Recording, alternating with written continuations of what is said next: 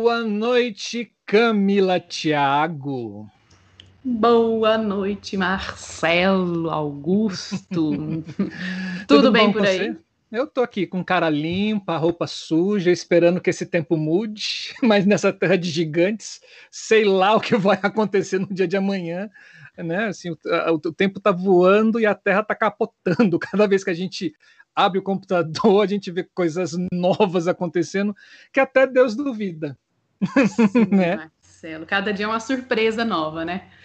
Sim. Ai, será que o coração ah, aguenta? Mais, Tem que aguentar, né? ah, bom dia, boa tarde, boa noite, você que está nos assistindo no gravado no nosso canal da Ideia Luz. E boa noite, você que está nos assistindo no ao vivo. E saiba que aqui no ao vivo ele é sempre muito mais legal de bom, porque a gente consegue interagir com vocês ao mesmo tempo via chat. E a gente pode fazer as suas perguntas para os nossos convidados que estão aqui conosco, né, Camila? É verdade, gente. Vem com a gente. Bom dia, boa tarde e boa noite para quem está aqui com a gente. Muito obrigada pela presença de vocês. Estamos aqui mais um dia, né, Marcelo? Sim. Mais um dia, mais um bate-papo super bacana. Ai, como é bom. Olha, isso dá uma mexidinha no coração. Toda né? segunda e toda terça eu fico assim, ah. Ele, ele me contagia, assim, ele toma conta do meu corpo e eu respiro até melhor. É dia de encontros. Né? Boa noite, Natasha Leite. Tudo bom com a senhora? Como é que tá aí? Conseguindo respirar bem? A senhora que estava aí bem. Verdade. Espero que a senhora esteja bem. Eliezer Júnior! Tudo bom, sobrevivente? Estamos sim no estado de sítio, Eliezer. E vai se preparando aí, seu dia vai chegar. Ah, é. né? E Camila, explica para as pessoas o que é esse nosso canal, para quem está assistindo a gente aqui pela primeira vez. O que é o Da Ideia Luz? Que trem é esse? É o Da Ideia Luz. Então, gente, esse canal aqui, ele se propõe a discutir várias questões é um canal, é um, é um espaço mesmo, assim, de compartilhamento para a gente falar sobre processo de criação de luz para espetáculos, de conhecimento das pesquisas realizadas sobre iluminação cênica, de uhum. intercâmbio uhum. entre profissionais, pesquisadores, pesquisadoras da luz e até de outros países, hein, gente? Estamos ficando muito chiques. Né? Aqui a gente abre esse espaço mesmo para diálogo com você que está aí do outro lado e com a pessoa que está aqui nesta telinha, né? As pessoas, porque já passaram muitas pessoas por aqui, né, Marcelo? Vamos para a nossa 42 segunda convidada. Hoje, Sim. só do programa Criação, hein? Nossa! Não, e sem falar que nós temos mil e quantos, Marcelo? A última vez que eu olhei estava 1.026 inscritos. 31 inscritos! Yes, yes! Ai, gente, gente, é tão bom! Isso é ótimo! A gente já conseguiu abrir uma ferramenta dentro do YouTube. A gente já consegue agora fazer, sabe o quê? A gente consegue é, divulgar, fazer postagens dentro do canal do YouTube e postagens direcionadas a você que se inscreveu no nosso canal. Olha que chique! Só falta agora para a gente 4 mil horas. Agora então assista esse vídeo até o fim. A gente precisa chegar, falta muito pouco. É, falta mais de 800 horas, mas tudo bem. mas a gente vai chegar lá, então a gente precisa que você assista. E se você estiver no gravado, se você tiver que sair, para, não precisa assistir tudo. Depois você volta e o YouTube coloca você no mesmo lugar onde você parou, isso é bem legal. Então assista, tem muito conteúdo bom, tem muito conteúdo aqui para você se divertir e aprender muito sobre as áreas das artes cênicas e das artes de iluminar. Né? Justamente, tem muita coisa boa. E aí, gente, para você que já é seguidor do canal, maravilha. Quem não é, segue a gente no canal, deixe os seus joinhas nos vídeos, compartilhe com alguém que você acha que vai gostar do conteúdo. E lembrando também que para acompanhar nossa programação, a gente está nas redes sociais: Instagram, Facebook, é, da Ideia Luz segue a gente por lá que a gente vai soltando a programação semanal, vai te contando tudo que vai rolar no canal. E ainda nós estamos na, nas plataformas em formato de podcast, né, Marcelo? Em todas as plataformas que possibilitam este formato. Então, se você estiver fazendo alguma atividade que não te possibilite ficar olhando para a telinha, mas te possibilite escutar, saiba que nós existimos nesse formato. É só você procurar também na plataforma que você tiver acesso, o da Ideia à Luz. Estamos lá, né, Marcelo? Sim, e divulguem, gente, divulguem isso para as pessoas, divulguem o nosso canal. Ele é um canal feito com todo amor e carinho, assim, preocupado muito com essa disseminação desse conhecimento que as artes cênicas e principalmente as artes da iluminação, essa linguagem maravilhosa que nos encanta.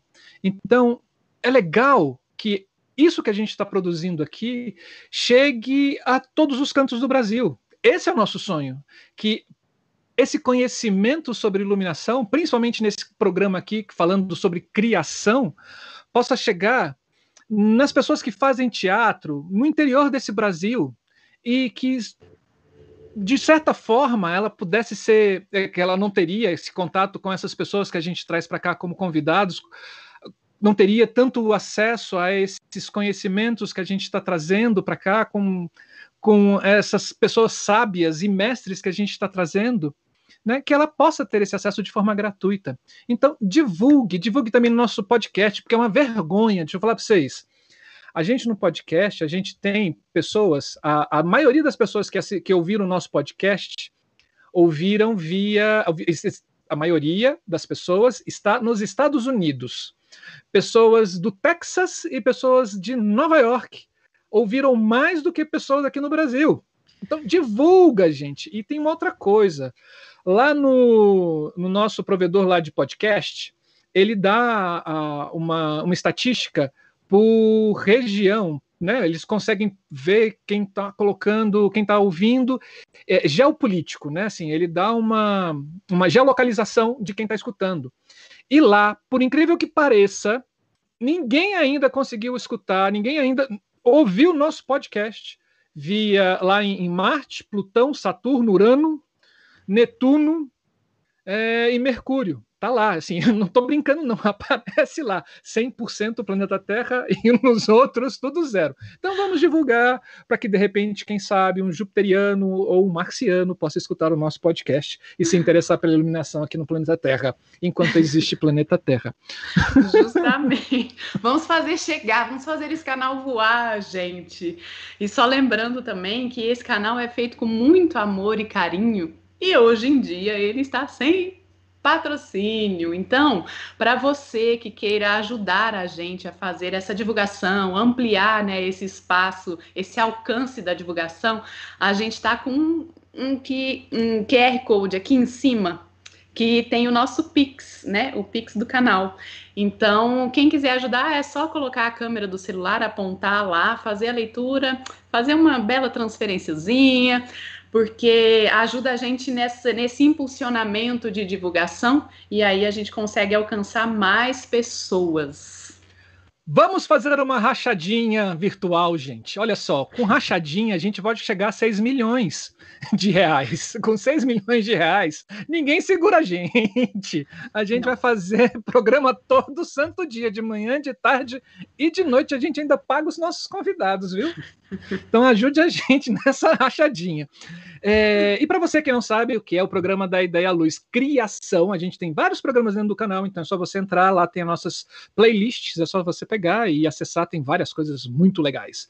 Né? O da Ideia Luz Criação é um programa que a gente conversa com os nossos convidados para tentar entender como se deu o processo de criação para um determinado espetáculo ou para uma determinada peça ou para um determinado show, ou para uma determinada iluminação, ou para um determinado projeto. A gente quer entender como essa pessoa pensou a luz e quais os caminhos e as estratégias que essa pessoa levou né, para fazer essa criação. Porque a gente sabe, nesse processo é, de criação, ter esses caminhos claros e, e abertos, né? Assim, é muito importante, porque isso é, traz ferramentas muito interessantes para que o nosso trabalho efetivamente dialogue com o espetáculo que a gente está iluminando.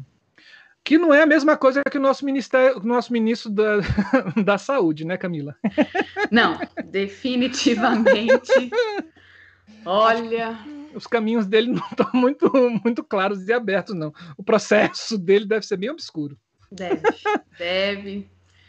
Ai, ai, ai. Você ah, sabe, Camila, que eu estava ouvindo o novo ministro da, da Saúde, ele falando assim: é, ele falou assim: Ah, eu vou dar continuidade ao trabalho do ministro anterior.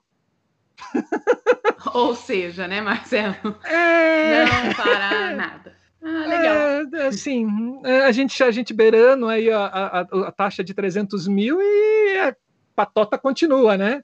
E o nosso presidente cansa, só fica fazendo o quê? Piada. Conta piada dentro do, do Planácio do Planalto, né? A gente está ferrado, bicho. Fecha o Brasil fecha o Brasil, vamos fechar para balanço, jogar tudo quanto é coisa fora, ruim, já com prazo de validade vencido, né? Assim, e vamos resetar tudo de novo, né? Porque tá difícil. É, porque tá já estão difícil. fechando as fronteiras, né, Marcela? A gente não se fecha, a galera tá fechando o cerco, né? Daqui um pouquinho a gente não vai conseguir nem trazer gente de outro país aqui para o programa, porque vai assim, opa, a internet do Brasil não pode vir com, pode vir contaminada, pode vir com algum com, com alguma variante aí via internet. Eu não vou não. Então, gente, pedimos a vocês, por favor, né? Assim, olhem para o Brasil com muito carinho e nesses tempos de pandemia, usem máscaras, mantenham distância social e fiquem em casa, cacete. Tá saindo para quê? Principalmente quem pode escolher. Sair. Quem pode ficar, é. em casa. Fica em casa! fica em casa! Eu quero voltar a trabalhar.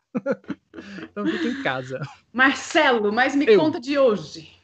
Quem Sim. nós teremos hoje aqui com a gente, Marcelo? Camila Thiago, a gente tem uma pessoa assim com um sabor meio que de açaí, tá entendendo? Hum, açaí, ela da, da terrinha, cara. Eu, eu quando fui para lá, eu descobri que eu comia açaí errado. Não, eu também. Gente, vocês do Brasil que não são do Pará, vocês comem açaí errado. Vocês têm que comer, eu sei como lá eles comem, porque é maravilhoso. A gente está falando de uma professora iluminadora chamada Iara Souza, e ela é diretora também, hein, gente? É, como artista de luz, se movimenta por dentro das poéticas é, inventivas, tem um apreço particular pelas gambiarras, das quais extrai seus procedimentos de criação, assim como pela cena teatral que acontece fora da caixa preta. É colaboradora do programa de pós-graduação de, em artes na linha de pesquisa 1, Poéticas e Processos de Atuação em Artes. Membro do grupo de pesquisa GPTU, que é, é o GPETO, né? Assim, que é o grupo de estudos de pesquisas e experimentos em teatro e em teatros e universidades. E colabora com, ela me falou, eu acabei de esquecer, GC, GC, bom, que é um grupo de gênero e performance de Centro de Línguas, Literaturas e Culturas da Universidade de Aveiros, em Portugal professora da Escola de Teatro e Dança da Universidade Federal do Pará, doutora em Estudos Culturais pela Universidade de Aveiro, Minho, em Portugal, mestre em artes pelo Instituto de Ciências e Artes da Universidade Federal do Pará, especialista em iluminação e design de interior pela Faculdade Castelo Branco, no Rio de Janeiro, graduada em Ciências Sociais pela Universidade Federal do Pará. Tem experiência nas áreas de artes, com ênfase em iluminação, mas também em direção e cenografia. É coordenadora do projeto de pesquisa Tatear Mundos Imprevistos, que pretendem, que uma reflexão sobre a, a seguinte questão: como podemos desenvolver potências de encontro entre corpos de naturezas diferentes? Uma das saídas desejadas é experimentar a relação do corpo com as coisas do mundo, o tato. Pensar pelo tato, mergulhar, mergulhar no campo das sensações para produzir relações de contato e com elas partir para uma produção de uma visualidade carregada pelo tátil, acessando as milhares de terminações nervosas que envolvem tecidos, músculos e órgão e que formam um sistema sensório-motor, sistemas de localização e reconhecimento do mundo. Amei, gente, amei essa pesquisa. Então, Yara Souza, seja bem-vinda ao nosso canal. Muito bem-vinda, Yara. Olá, bom dia, boa tarde, boa noite a todos, a todas e a todos. Que bom estar aqui. Agradeço muitíssimo o convite de vocês. É sempre um prazer a gente reunir para bater papo, para conversar sobre o processo de criação. Então, é, é sempre muito gostoso. Agradeço muito, muito uh, o convite de vocês. Yara, ah, o prazer é nosso, viu? Ter você aqui oh. com a gente. Muito obrigada por ter aceitado o convite e por poder compartilhar essa noite com a gente o seu processo. Ó, a gente já tem algumas pessoas aqui no chat. A Natasha está falando é, minha mestra e chefia. Uhul! E a Shirley Araújo está falando assim: que incrível essa pesquisa. Eu também achei incrível né? quando eu li. O, o Tariq Coelho também está assim escrito: Yara! acho, que ele, acho que ele pulou de um abismo. é isso, gente. Gente, e hoje a Yara vai dividir conosco um pouco do processo do espetáculo Opus Lux, que é um, uma dramaturgia da luz que foi desenhada a partir de três nós: os objetos luminosos, o treinamento do intérprete na disponibilização do corpo para a luz, a explicitação da relação da luz com o corpo do iluminador com a cena, trazendo uma do corpo nômade como maquímico de guerra e construção de presença como forma de enredamento coletivo. O espetáculo abre uma fenda entre o ver, sentir e o sentido. Um labirinto fluxo, um labiríntico fluxo entre o sentir e o sentido, por meio do qual Opus Lux se instaura como uma narrativa fragmentada, um processo de associação e dissociação de imagens há uma predominância de intenções luminosas geradas pela relação sombra, corpo e espaço, que ora são iluminado e por vezes riscam na escuridão formas luminosas. O palco é um enorme globo de sombras esculpido pela luz que revela o tempo, o vazio e o corpo. A luz dança a sombra sobre o corpo, somos, né, são cinco atuantes produzindo linhas de fuga, fluxos, agenciamento e com isso dão passagem a uma micropolítica de resistência. Os atuantes são Aníbal Pacha, Armando de Mendonça, Yara Souza, Jorge Torres e Virgínia Abasto. A realização é o coletivo Opus Lux. Então, Yara, Conta para a gente um pouquinho como é que surgiu este projeto. Então, é, é, ele, ele, na verdade, ele surge de uma inquietação. Ele é, ele é uh, a experiência que eu usei na minha tese, né, de, de doutorado, mas ele, mas ele nasce antes da tese, né? Ele nasce como uma uma vontade de ter um espaço de, de experimentação onde o, o, centro do, do trabalho, o centro de tudo, fosse a luz.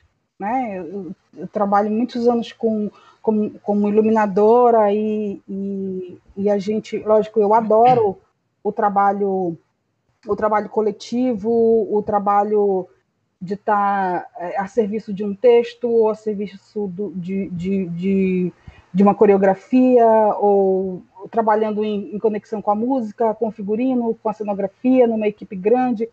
Adoro a, a negociação que tudo isso envolve, mas é, é eu, eu, quis é, dar espaço para essa inquietação do que seria experimentar uma dramaturgia da luz, né? na verdade, uma escrita da luz, um, um trabalho que, que, que partisse dos objetos, da luz emitida por eles, da luz emitida pelos refletores, e que a gente pudesse é, é, construir um trabalho em torno disso. Então, eu, eu, eu reuni um, um grupo de né, essas cinco, cinco criaturas aí que já foram, já foram citadas, para a gente fazer isso. Nossa ideia era a gente se trancar num, num, numa sala escura e começar a experimentar fontes de luz e experimentar os refletores e, e experimentar esse, essa, esse trabalho todo de, estar com a luz no centro de tudo. É, e aí a gente, a gente meio que, que começou uh, com algumas questões, né? Como é que a gente faz para construir uma relação? Como é que a gente constrói alguns exercícios que podem ajudar na construção da relação do corpo do atuante com a luz, né? Como é que a gente exercita é, não o olhar de fora da cena para a luz, mas o olhar de dentro da cena, daquele que é o, o intérprete, e como é que a gente, a gente a gente movimenta esses objetos luminosos dentro, dentro da cena. Então a gente foi, foi é, brincando com essas coisas, né? deslocando, é, é, fazendo algumas operações, alguns, tendo alguns procedimentos e construindo algumas regrinhas que eram bem simples, que era, é, por exemplo, a gente não ensaiou com música.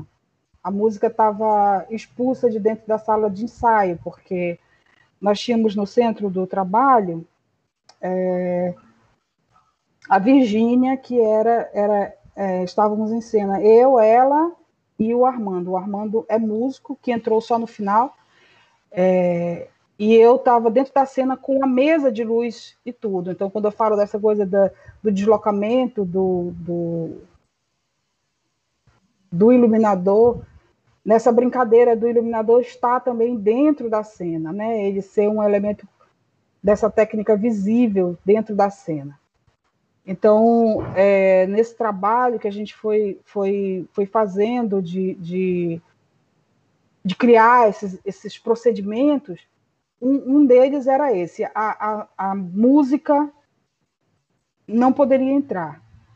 Porque a gente às vezes brincava, eu dizia para a Virginia assim: é, não, eu não vou, não vou pôr música, porque a gente põe música e o corpo ele já pega o ritmo da música, daqui a pouco o corpo está sendo roubado dessa relação com a luz em direção da, de um ritmo com a música. E a gente tentava o tempo inteiro construir um ritmo no corpo que viesse da luz, que tivesse, tivesse um, um, uma relação com a luz e que, sim, depois pudesse, pudesse haver é, um trabalho com, com a música, né? com a sonoridade, com que acabou sendo mais uma sonoridade do que exatamente uma, uma composição musical.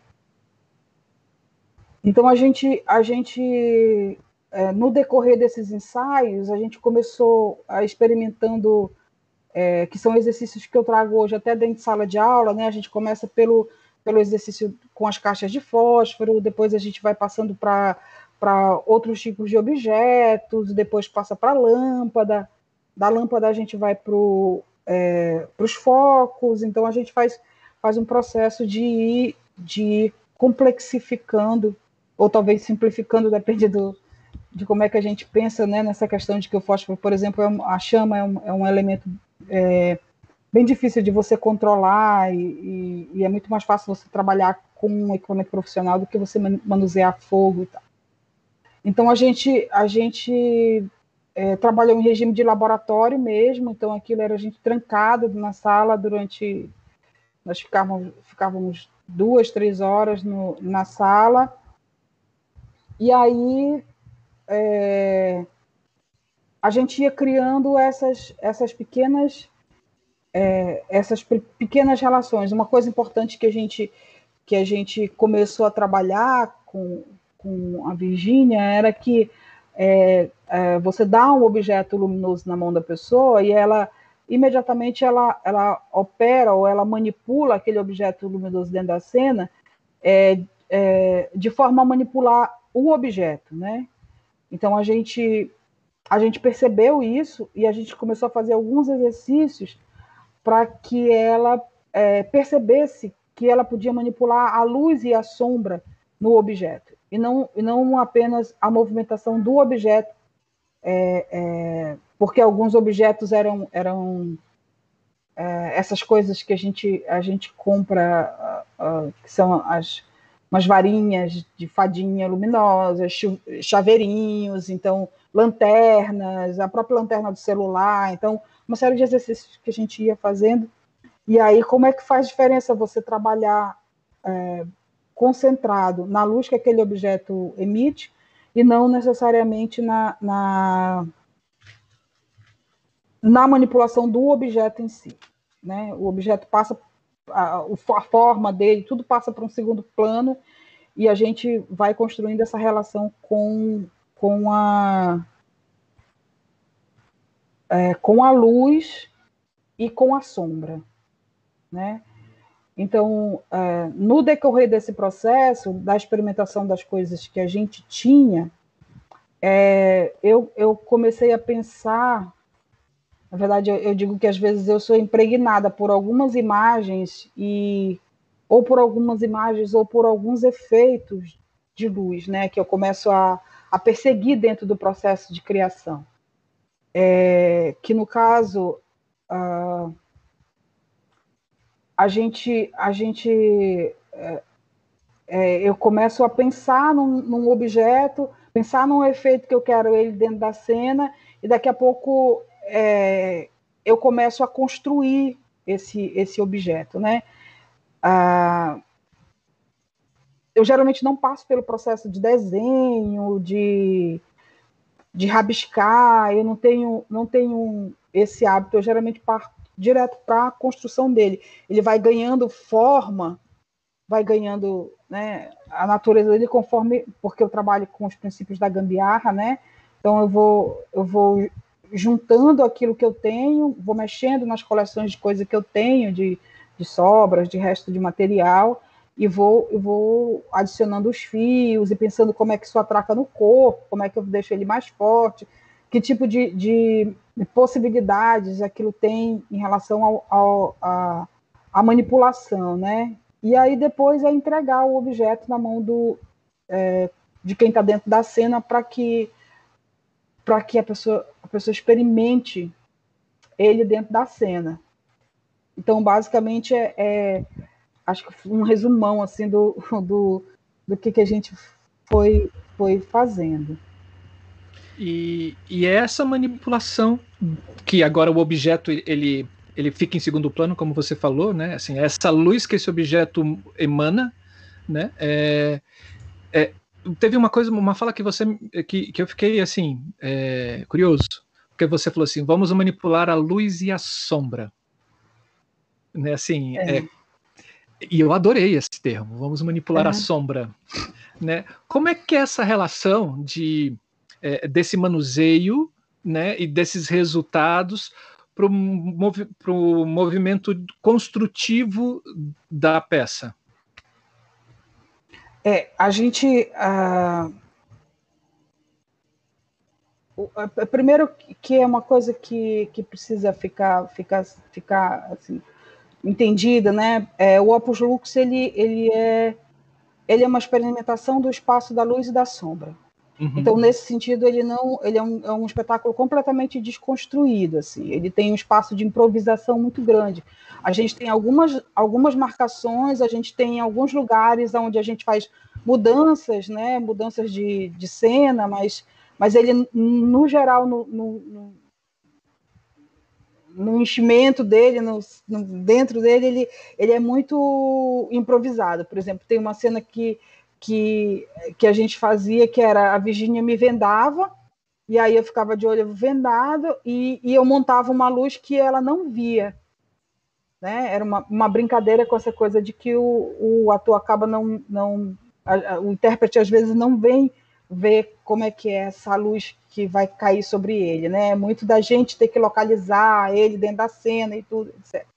Então a gente fazia essa brincadeira, então ela, ela e quando eu montava a luz, eu não deixava ela ver, nem eu fazia a afinação do, da luz. E eu não ensaiava essa parte, que era justamente a parte que tinha os refletores, com ela. Então ela vinha, me vendava e eu operava a mesa de luz com vendada e ela sem saber Uau. o que ia acender.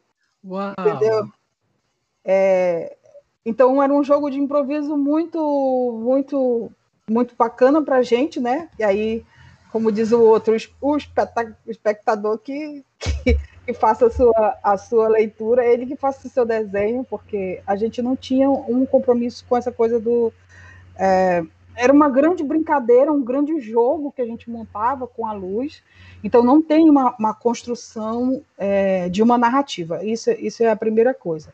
Então é... E aí, quando eu falo. E aí, depois é assim: é, o Opus Lux ele é, um, é um espetáculo para espaços pequenos, né? Ele não funciona em grandes espaços, porque a gente trabalha com pacote de luz muito baixo, né? A gente trabalha mesmo com essa relação da luz mínima, até vai para os refletores, mas o, o, grande, o grande barato dele é uma luz mínima. Tanto é que a gente teve muita dificuldade de filmar de fotografar ele, porque a luz era tão mínima que a gente não, a gente tem ele filmado e fotografado é, até um certo até um certo ponto. E, e, ele todo dia era uma brincadeira nova. Então, quando eu falo dessa relação da luz, né, de você de você é, deixar de manipular o objeto e começar a pensar como é que eu aproveito melhor essa luz, como é que eu construo esse movimento com a luz, onde eu posso né, deslocar a luz de um lado para o outro, experimentar ela no meu corpo, experimentar é, experimentar as novas formas e as disformas que a luz e a sombra podem fazer podem fazer no corpo. É, diante disso, isso tem isso entra um pouco nesse nesse texto da, da minha experimentação também com a desconstrução das coisas, né? com a desconstrução da forma. Essa minha relação com a, da luz com a sombra, ela vem do primeira, da primeira pesquisa que eu fiz. A primeira pesquisa que eu fiz de experimentação nesse sentido, ela foi feita em cima das lamparinas, lamparinas, porongas, bibianas. Então, eu peguei a, a chama, né? E eu trabalhava com, com essa relação desse espaço mínimo de luz que a chama cria. É, e aí isso tem relação com, com uma infância onde esse objeto existia e tudo. E aí eu tinha, eu tinha uma, uma, uma premissa que era assim, né? Que a gente, a gente vê muita, muita a gente pega muito susto no, no interior, né? Na, na, nos espaços onde a gente tem pouca luz, né? A gente, quando vai trabalhar com a sombra, a gente fica sempre assombrado, né? A gente sempre é, começa a ver vultos, começa a ver as coisas se deslocarem, começa a ver esse, esse espaço da assombração mesmo, da visagem, como a gente diz aqui. Uhum. Essa, essa. E eu gosto desse, muitíssimo desse lugar. Eu acho que esse é um, esse é um lugar de desconstrução, é um lugar de enfrentamento. E para mim isso ajuda a gente enfrentar um pouco a uma, uma normatização do corpo, da mente, da imaginação, dessa formatação que a gente precisa ter. Então esse encontro com um, um espaço onde a forma se dilui, onde a forma se desconstrói, não é uma luz para deixar as coisas visíveis não é uma luz para você enxergar perfeitamente aquilo, nem criar uma atmosfera onde aquilo seja perfeitamente capturado pelo espectador. Mas é uma luz e uma sombra que trabalha ao contrário, para colocar aquele que vê num estado tátil, que é o que, é o que eu digo, né? que é um estado, é um estado de. Que é, que é o que acontece com a gente quando a gente tem acesso a coisas desconstruídas. Né? Você tem uma sensação no teu corpo, porque aquilo é, você olha, o que é isso? Ah, já, acho que não é, já, já foi. Ah, não, é, então você vai para um espaço de suspensão. Algumas pessoas dizem, ah, isso é muito chato, porque eu não estou conseguindo entender, isso é uma doidice, e se retira, né? Porque.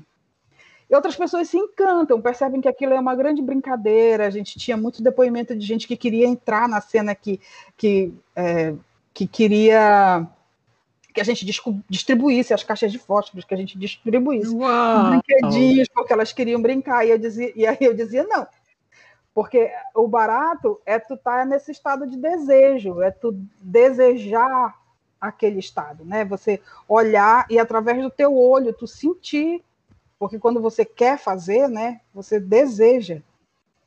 Então você é praticamente como você se você tivesse tivesse feito. Então a minha relação nas minhas experimentações, é, que aí vai para o tatear mundos imprevistos, né? Que começa por essa coisa da luz e dessa paixão pela sombra, que vai desformando tudo e vai desformatando, que vai, por isso que eu falo que é um processo de resistência, porque é, é construir, um, tentar encontrar esses mundos não formatados e, e de alguma maneira a gente acaba chegando num estado alterado, né? Um estado alterado pelo olho, enfim. É... Então, então é essa, essa relação que eu vou estabelecendo de experimentação da luz com, com a sombra. Lógico que eu estou falando isso dentro do meu processo, dentro, por dentro do processo, né?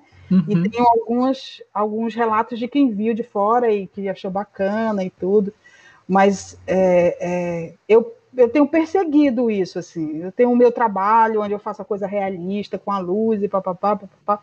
Mas a minha experimentação de chamego, assim, a minha experimentação que é, que é, que vem dessa inquietação e que com ela nasceu o Opus Lux, vem dessa, dessa, dessa coisa gostosa de experimentar o mundo, entende? De, de não estar tá, é, na segurança uhum. daquilo que uma técnica te dá, que dá uma. Mas dessa relação da experimentação com, do mundo.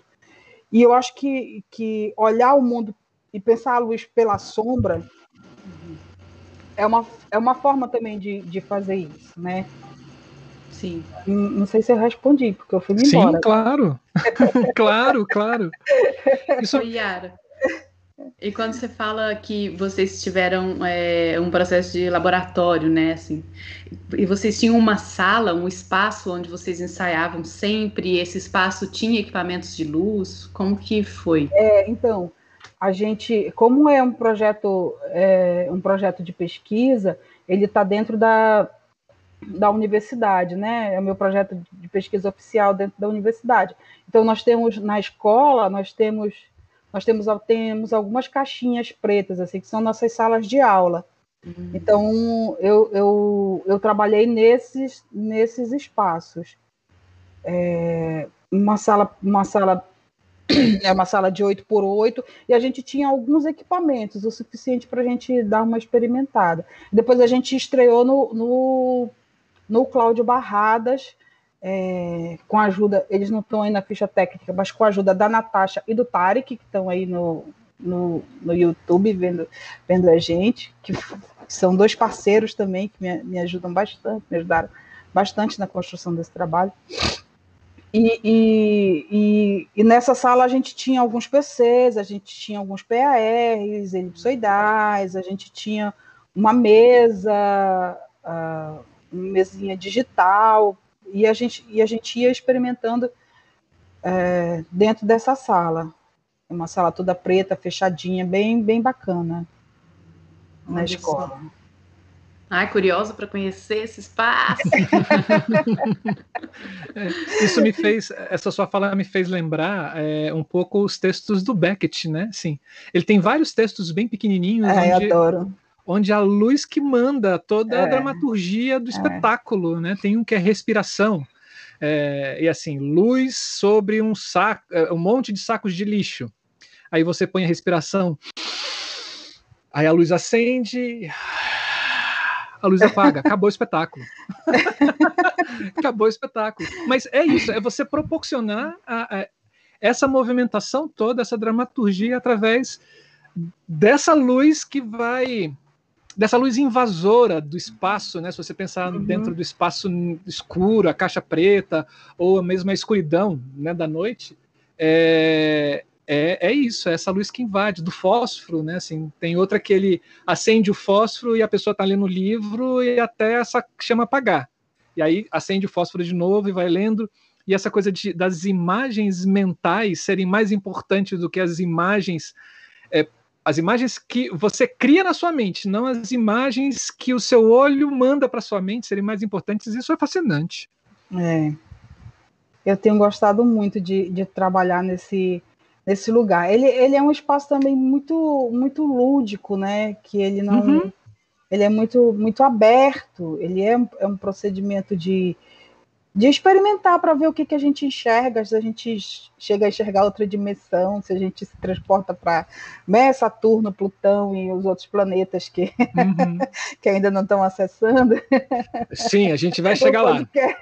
A gente vai chegar, vai, vai ter um dia Mas que a gente, a gente assim. é, eu acho, eu acho muito, muito, muito gostoso isso, esse, esse espaço, que é um espaço é, e aí eu vou usar uma palavra descomprometido, né? Com, com o sentido, com uhum. o signo, com o que que tu tá fazendo? Eu estou experimentando, cara. Tu quer assistir? Eu estou experimentando aqui, né? Te convido para assistir essa coisa que eu estou experimentando e para depois experimentar se tu quiser em algum lugar, saber que esses que a experimentação é uma coisa importante na, na, na vida, né? Esse, esse espaço da experiência, de, de, do experimento, não da experiência, mas do experimento, experimento é, é, de formas novas de, de enxergar as coisas, uhum. de, de, pontos de vista é, diferentes. É, um, é um espaço bem, bem, bem gostoso. Eu morrendo de saudade das salas. De... Oh, Fale não! Olha, não! né?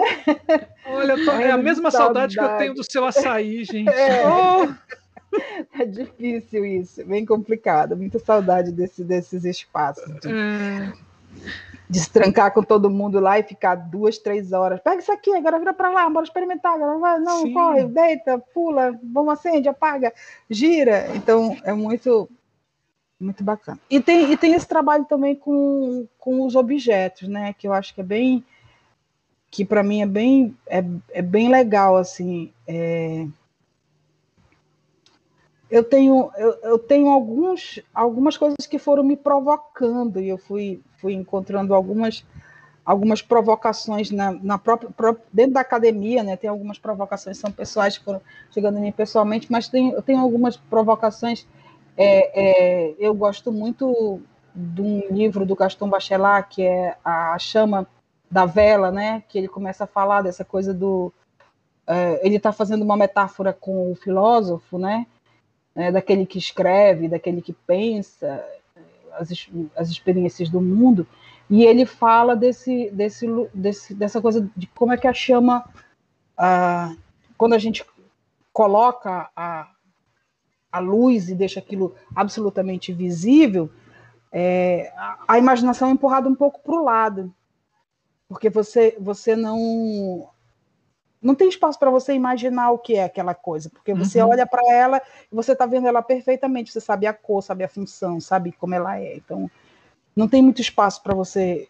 Mas quando você está é, quando você está sob a luz de, uma vela, né, onde você tem um espaço pequeno de, de, posicionamento de luz e depois aquilo vai a luz vai diluindo em direção à sombra tudo aquilo que está na sombra é imaginação tudo aquilo que está na sombra é um, é um espaço imaginário é aquilo que você imagina que está lá porque você uhum. não tem não tem certeza eu gosto desse lugarzinho sabe esse, exatamente esse lugarzinho que é essa sensação que você tem de do o que é que está o que é que está ao, ao, ao, redor ali, o que que está, o que que pode vir, o que que tá. Eu gosto muito desse, desse, de experimentar esse lugarzinho aí. É... Sim, isso é ótimo. Eu adoro também. É isso. Acho isso é uma, ótimo. Isso é uma coisa. A outra coisa é experimentar. É, é... experimentar inverter, inverter não, experimentar interromper algumas coisas, que aí já é já é o, o, o Gilles Deleuze que traz isso no, sobre o teatro, né? Ele fala um pouco sobre é, da potência de você interromper um fluxo, né? De você interromper uma coisa que é uh, é uma bobagem, né? O iluminador está sempre no bastidor, não está sempre, porque tem muitos espetáculos já no contemporâneo já está tudo tudo misturado. Mas é, o lugar de origem dele é o, é o, bastidor, é escondido, né? E aí você põe o iluminador dentro da cena. Isso, isso interrompe um fluxo do, de normalidade. Isso interrompe um, um lugar que é que é normal. E te, imediatamente te coloca num espaço de experimentação. Interromper a música, a música não entra, a música entra só no final. Uhum. E tinha uma coisa bacana, que era um desafio que, eu, que depois, quando o Armandinho entrou, que é o músico, que a gente. É, que era um desafio que eu fazia para os dois, que estava sendo para a Virginia e para o Armandinho, que era.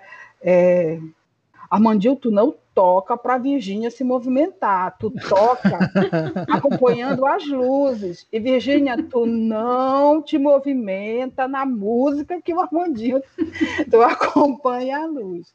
É, e, e, é um estado que tu, que tu coloca, né? É como os jogos, né? Qualquer jogo teatral, você propõe um desafio, propõe um, um lugar de experimentação. É, tem hora que está lá dentro do jogo, já era, já está a luz, já está o Armandinho, já está já está todo mundo, já está todo mundo ali é, brincando, já está no espaço de experimentação, está todo mundo jogando junto. Sim. Então não existe essa separação, mas tu coloca lá o, o, o, o desafio, tu planta a semente do, do, do, do desafio, tu planta a semente, vamos experimentar fazer diferente, né? E aí uhum. Planta aquela, aquele estado no, da experimentação. Faz um pedido, né? Agora, se vão obedecer, já se, vão, se vão conseguir. Mas que é isso é legal, quebrar esse padrão, né? Assim, é. É, eu, eu, fico imaginando, é, por exemplo, salvando as devidas proporções, é, quando vem os cubistas ou os impressionistas dentro da arte da pintura né? Uhum. De você ter aquela coisa quase que um retrato perfeito, e vem os caras com a pincelada dizendo isso daqui é uma árvore. E você, caramba, o que é isso? né? Assim, e, e, que é possível causar outras sensações e, e, uma outra percepção do mundo que é com o olhar desse artista, né? Assim, uhum. isso, isso, isso é muito bacana. Né? Uh, o Eloy Pessoa está falando assim que ele está escrevendo um artigo que é Luz e a sua Luz e sua voz, que ele vai lançar lá na, no, na revista Luz em Cena, né? É, que ele vai botar lá para colocar para publicação online. Legal. E aí me vem uma pergunta quando a gente fala Luz e sua voz, né? Nessas brincadeiras de que sombra, sombra, luz, vamos mudar essas perspectivas, vamos dar mais importância para aquilo que a gente não vê do que aquilo que a gente vê, e vamos brincar muito mais do que, é, que obedecer regras, né? É, como é que se dá, ou como é que se deu, é, a construção do espetáculo, assim, enquanto desenvolvimento de início, meio e fim, e, e momentos de entra, sai, mudanças de luz. Como é que é? Como é que foi isso? É, então, a gente tinha uma série. Eu, eu, eu vou pedir para para colocar as imagens, que é para mim para mim poder falar um pouco dos objetos. E aí vou compartilhar. Ó, foi. Aqui foi. Então, isso aí é, é a Virgínia, né? Com esse a Virgínia em cena e ela tem é, ela usa esse a gente chamava de vestido de LED, né?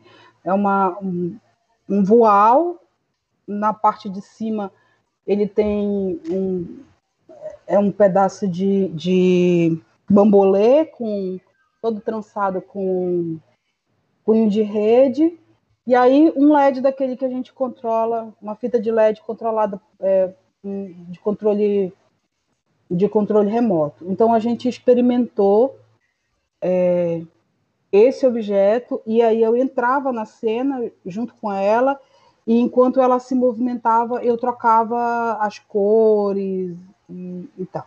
Então, a gente tem, a gente consegue é, tirar muita imagem desse, desse desse objeto, né? Ele, ele, ele em movimento, ele gera uma série de imagens. Ele, ele tem gente que vê barco, depois é a Nossa Senhora, depois é a imagem não sei de quê. Então as imagens vão passando muito rapidamente por ele. Na verdade, cada, cada, cada pessoa que assiste captura o fragmento que de discernimento que, que, que pode, né? Então esse esse é, é, é o primeiro objeto. Pode pode passar o próximo, por favor.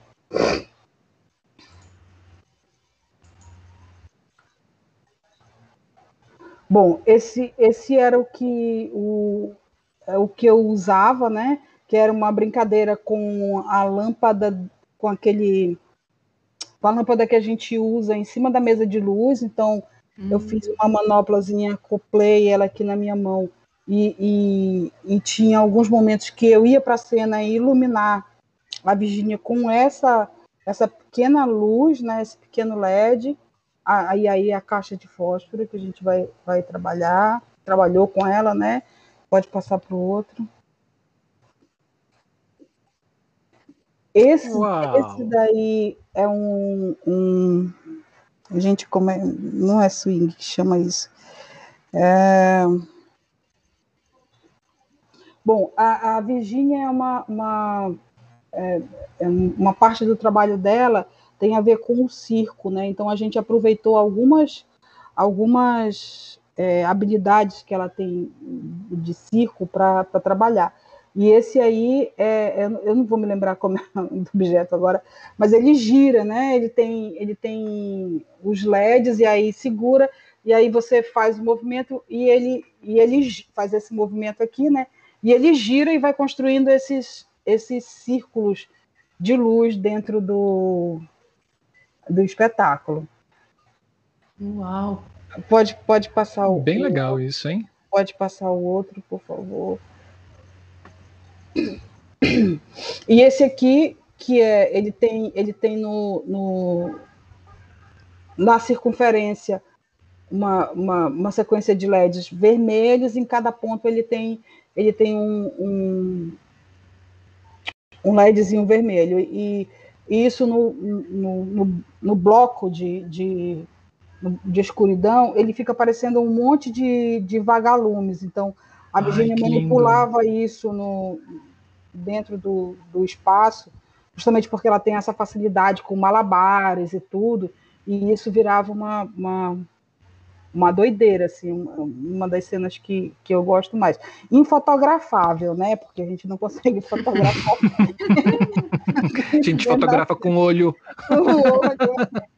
Então, é, e, e, além desses objetos, é, eu estou passando para ela aí nessa cena o, os malabares. Ela tinha malabares com desses que acendem, né? Então tinha esse hum.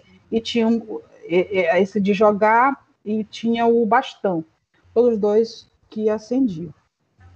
Bom, então o nosso o nosso trabalho basicamente foi foi experimentar esses objetos, essas coisas de luz que iam entrando, que iam entrando, que iam entrando, entrando, entrando, entrando.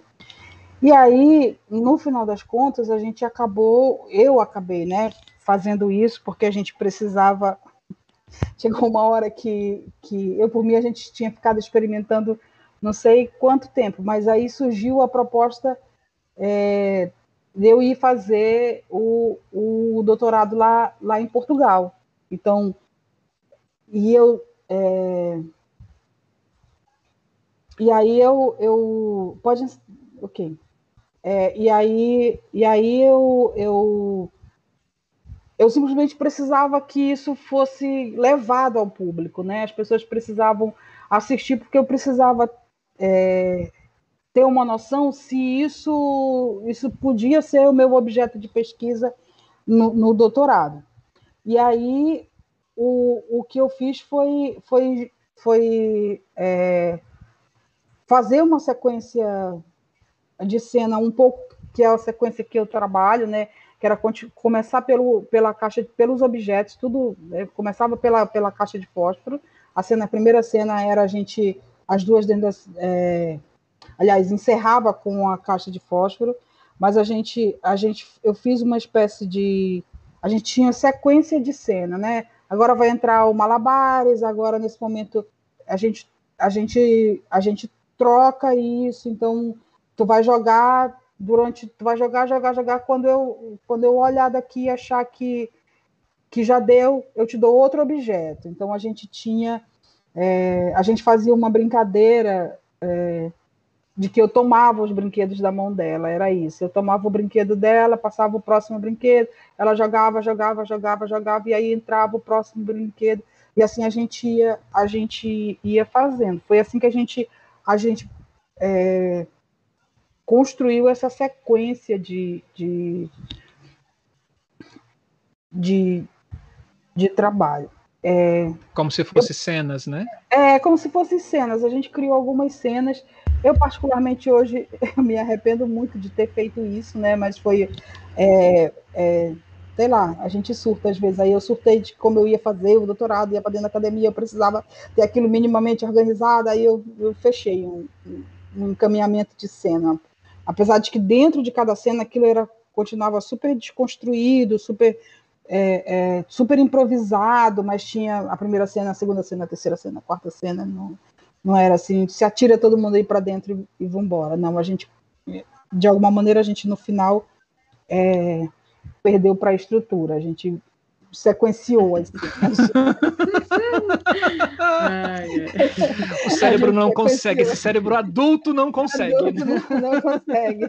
Foi criado Agora, dessa doutorado, maneira. Doutorado, a gente tem que fazer uma sequência nisso aí. Foi uma sequência. né? A gente, de vez em quando, tem que voltar para a estrutura de novo. Opa, peraí, tá tudo no lugar? tá tudo aqui, cabeça aqui. Então, então isso é, é, é bem é, assim, é o que vai acontecendo. E vocês, vocês chegaram a. Porque você falou né, que no processo você levou a mesa para dentro da cena e que tinha essa, essa manipulação, objetos luminosos que estão na cena e, e tinha essa iluminação dos equipamentos, dos refletores nos espaços. Essa manipulação é, dessa luz de equipamentos, né? Vamos chamar assim, essa manipulação da mesa de luz, ela era feita por uma pessoa só? Por você ou por os cinco passavam por esses? Não, eu, eu fazia, era eu que fazia. A, a, mesa de luz ela só entrava nessa cena onde eu era vendada. Oh, na verdade, na verdade a gente fazia uma brincadeira que é que era assim, é, é, a, a Virginia jogava com, com os objetos, né? Os objetos pequenininhos, os objetos menores, não sei o que, tá, tá, tá, tá, tá, tá. E aí, num determinado momento, eu ia para a mesa de luz e começava a estourar a luz em, em, em cima dela. Na verdade, eu acendia um, uma, um foco bem grande em cima dela, que era para, na verdade, uma, uma, um foco que implodia com todas as luzezinhas de LED que tinha lá, com a delicadeza, entrava aquele, aquele elipso e dava 100% assim, pá! Aí não tinha mais o LED, a luz do LED, imediatamente desaparecia. E aí era nessa hora que ela vinha até mim, tirava o, a, o vestido que ela estava que ela tava jogando lá e, e, dava um blackout na mesa e me, me vendava. Uhum. Aí ela voltava a tentar experimentar de novo com o, os, os brinquedos e aí eu começava com os objetos de luz e aí eu começava a movimentar é, começava a movimentar as luzes dos refletores. E aí ela fazia um improviso, era nessa hora que, que entrava, entende? Ele entrava mesmo, era para nessa brincadeira de implodir com.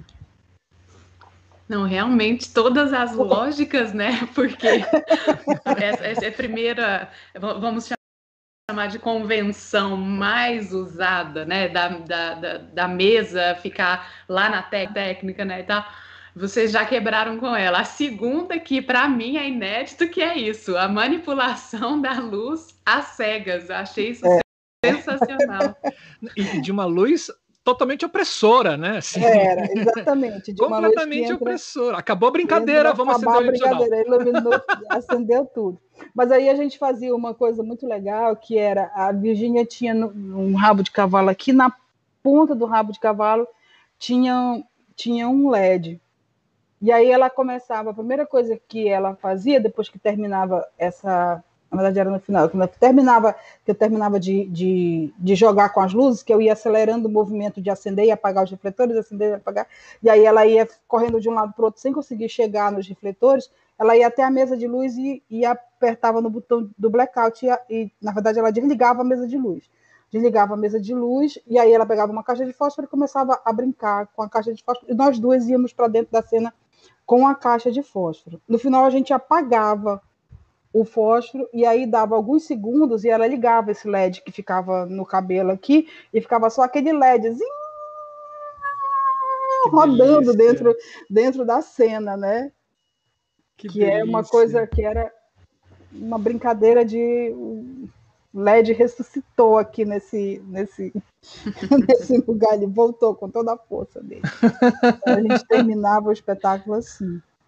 Que delícia, que delícia. Gente, oh, licença, Yara, licença, porque manhinha chegou, Camila, manhinha, Célia Rios, Santana, Tiago. Chegou benção, manhinha, benção. A gente não pode deixar de dar benção para ela. Sim.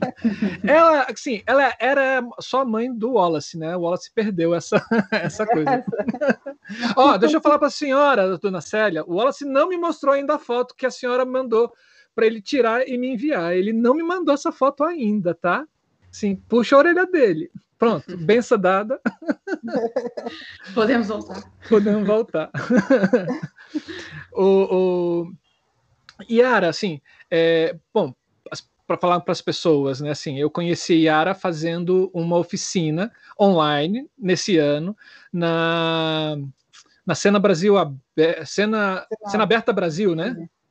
É isso, né? Brasil Cena Aberta. Isso, um festival de São Paulo, que esse ano foi online, e estava lá, assim, algumas oficinas, e aí a Ara estava dando uma oficina e também ela foi uma das debatedoras também. E eu me encantei por essas questões das gambiarras dela, e foi fantástico. Eu, no final, eu falei assim: Ó, oh, vou te chamar para o canal, não quero saber, não. Você vai estar lá com a gente, você vai compartilhar essa coisa com, com, com os nossos os nossos inscritos, com a nossa comunidade da Ideia Luz, e ela topou tá aqui.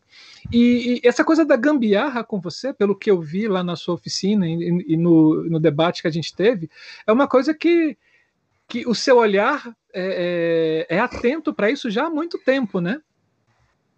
É, eu, é assim, acho que acho que é, não me lembro de uma época na minha vida onde eu não convivi com elas, né, com as gambiarras, né.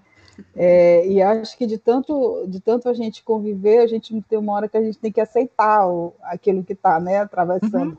a gente. Então, foi o que aconteceu comigo e com, com a gambiarra. Né? Então, é, eu tenho uma relação com a minha infância bem forte, assim, né, da, da relação de ver a minha avó fazendo as gambiarras, de ver a minha mãe amarrando as fazendo galinheiro com sobra de madeira, com resto de coisa. Então, é, então isso, as prateleiras, é, pendurar roupa no fio elétrico, essas coisas assim que, que, que ia sendo feito. Então, então isso para mim vai marcando. E aí, quando eu entro para o teatro, né, que a gente faz esse teatro.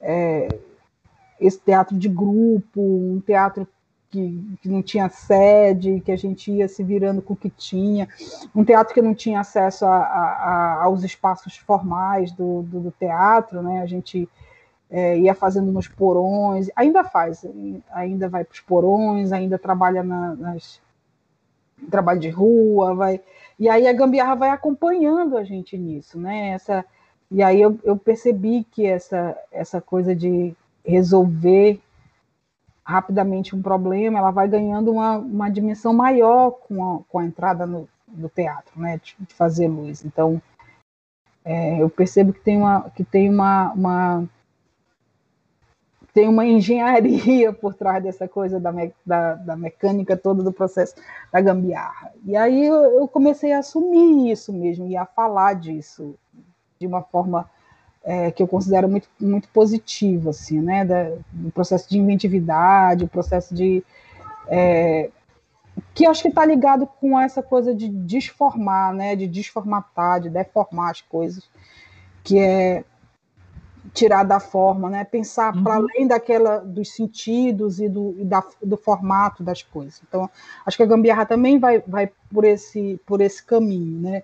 De pensar em novos usos para aquilo que, que já está feito no mundo, de pensar e aí vai de tudo, né? Os refletorzinhos que a gente fazia é, para os espaços que eram feitos com, com lata de leite, depois é, o uso né, do, do, celofane furadinho, todo dobrado. Então, então isso tudo vai, vai. Essa coisa não vai deixando a gente de fora. Né? Então, eu, eu acabei assumindo a gambiarra como uma, uma forma de construir uma poética, como uma forma de pensar, como uhum. ela enquanto estética, né, enquanto modo de fazer, modo de operar dentro de um, de um campo de criação. Eu acho que acho que isso é bem bem importante assim para mim, porque porque ela vai bater de novo nessa coisa da experimentação. Tá no mundo para experimentar é, o, o que pode vir a ser, né? O, o mundo nesse, nesse campo da experimentação. O Yara, então, e a, a, criação desses objetos luminosos, vou chamar assim você me corrige, né? Se eu estiver errado. Mas a criação desses objetos luminosos que foram feitos para o espetáculo, é, tanto a criação quanto a confecção, quem que fez, assim? Foram vocês que pensaram juntos ou teve uma cabeça só pensante? Foi você? Foi? Não, é que como eu, como eu falei ainda agora, né? Os objetos eles meio que me impregnam, assim, eles começam a me perseguir eu começo a imaginar, ah, porque se tivesse uma coisa para pendurar aqui e eu queria fazer um vestido que, que acendesse todinho num tecido leve, com voal, para manipular, porque o voal com a luz é bem bacana, então como é que como é que eu faço isso? Aí eu vou bater perna no comércio, né? Vou nas lojas de, de, de material é, eletrônico, e aí já tinha trabalhado várias vezes com a fita de LED, mas quando tu vai vai com intento, as coisas têm outro elas ganham outra outra significância, né? Outra outra outra importância para ti. E aí, ah, tá aqui o LED, tá aqui o, o, o voal, aí encontrei um pedaço de, de um bambolê, aí diminui o bambolê, aí comecei um processo e aí fiz uma coisa toda toda bem estranha assim e aí, quem me ajudou a, a, fechar o vestido de LED foi o Aníbal, porque o, o, o Aníbal é cenógrafo, figurinista, então ele super costura bem. Ele disse: Eu vou levar isso para casa, vou dar um jeito. Aí ele fez com que uma alça que sustentava, melhorou a costura, melhorou o caimento, e eu, e eu fiz a parte da, da instalação. É, nos outros objetos eu fui construindo eles a Virginia ia experimentando, a gente ia vendo peso, por exemplo, as, as pontas dos fios, elas têm umas, umas, umas porcas de, de tipo de bicicleta para dar peso na ponta, né? Porque senão ele não, ele não, ele não voa direito. Aquilo é praticamente uma arma, porque tem em cada ponta daquele que tem um LED vermelho, tem um peso, que é justamente para ele poder girar e aí quando ele girar, ele abrir, né, com o peso. Então a gente vai mexendo e a gente vai levando para dentro da cena, experimentando, volta, aí desse jeito não funciona, porque fica tudo enrolado, precisa estar esticado, então põe um peso, o que, que a gente vai pôr de peso? Aí eu abro a minha caixa de ferramentas, tem lá não sei quantas quantas porcas perdidas por lá, e essa aqui tá ótimo, põe, leva para a Virginia experimentar de novo, ai, tá ótimo, essa aqui fica. E haja fita isolante em tudo. Então, na verdade, é, o processo de construção da gambiarra ele vai meio que se desenhando mesmo, né? Tu vai, uhum. tu, tu, tem uma ideia e aí tu começa a procurar as coisas para é, às vezes a ideia é que eu tenha uma leveza ou uma determinada é, uma determinada um, no caso do vestido de LED é era o voal, né? Eu queria trabalhar com o voal porque já trabalhei várias vezes com o voal, sei que ele que ele funciona muito bem com luz, com projeção, com tudo. Então eu quis o, trabalhar com o voal, mas eu queria que ele ficasse no corpo, eu queria que ele acendesse. Era, foi dessa certeza que eu que eu parti. E aí foi em cima disso que eu fui que eu comecei a trabalhar. E ela vai te dando um caminho, assim, tu vai tentando, vai, vai fazendo, aí amarra, passa fio. É... e aí tem uma coisa muito, muito. É, elas acendem nos interruptores bem pequenininhos, né? Sim. E aí isso é, é um desafio para para a Virgínia, por exemplo, que era um outro estado de tensão criado, né? Você uhum. Joga aquilo na mão. Cadê os interruptores? Eu dizia para ela, tá bem aqui assim. Como é que eu vou, vou saber no meio desse monte de coisa? Se vira. Não dá.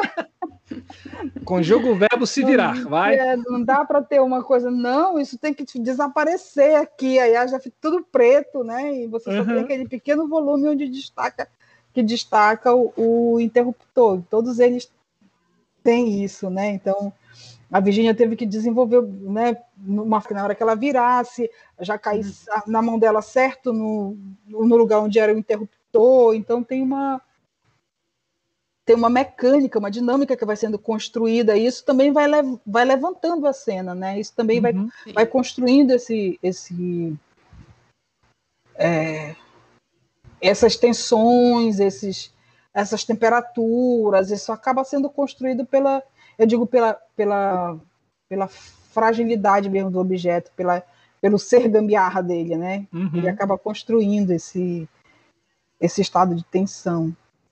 O, e os atores acabam, né? Assim, esses performances, eles acabam é, sacando também como é que é essa linguagem da luz, né? Assim, eles acabam, não só pelo treinamento que eles nessa coisa de estar tá mexendo, mas a linguagem da luz começa a ser mais presente para eles, né? Exato. Exato. Você fez algum tipo de, de oficina com eles para explicar sobre então, a linguagem?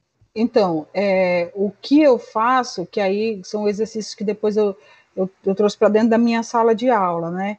Eu começo, eu, eu faço exercícios de experimentação com que começa lá pelo, pelo, pela manipulação do fósforo, que é acende ele, manipula, testa, vê como é e aí, e aí peço para que eles montem pequenas cenas ou pequenos quadros, trabalhando só com fósforo, e aí fósforo.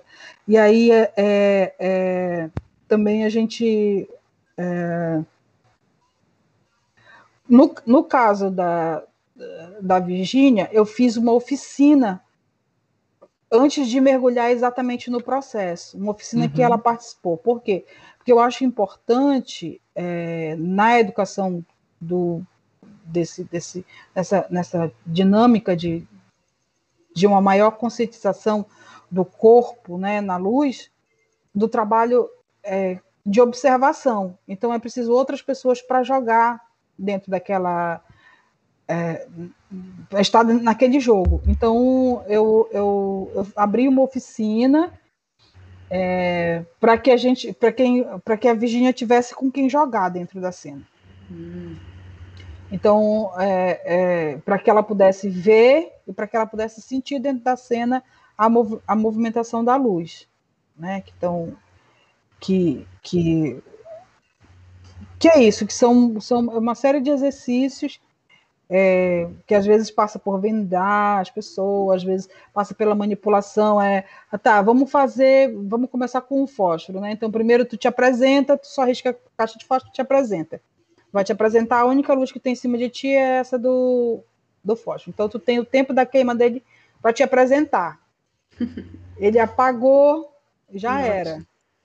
E aí, o segundo movimento é uh, se divide em três grupos de três. Então, a gente vai fazer aquele exercício da fotografia no teatro, que é muito. Né? Vai um primeiro, monta uma pose, aí vem o segundo, completa aquela pose, e vem o terceiro, completa a pose.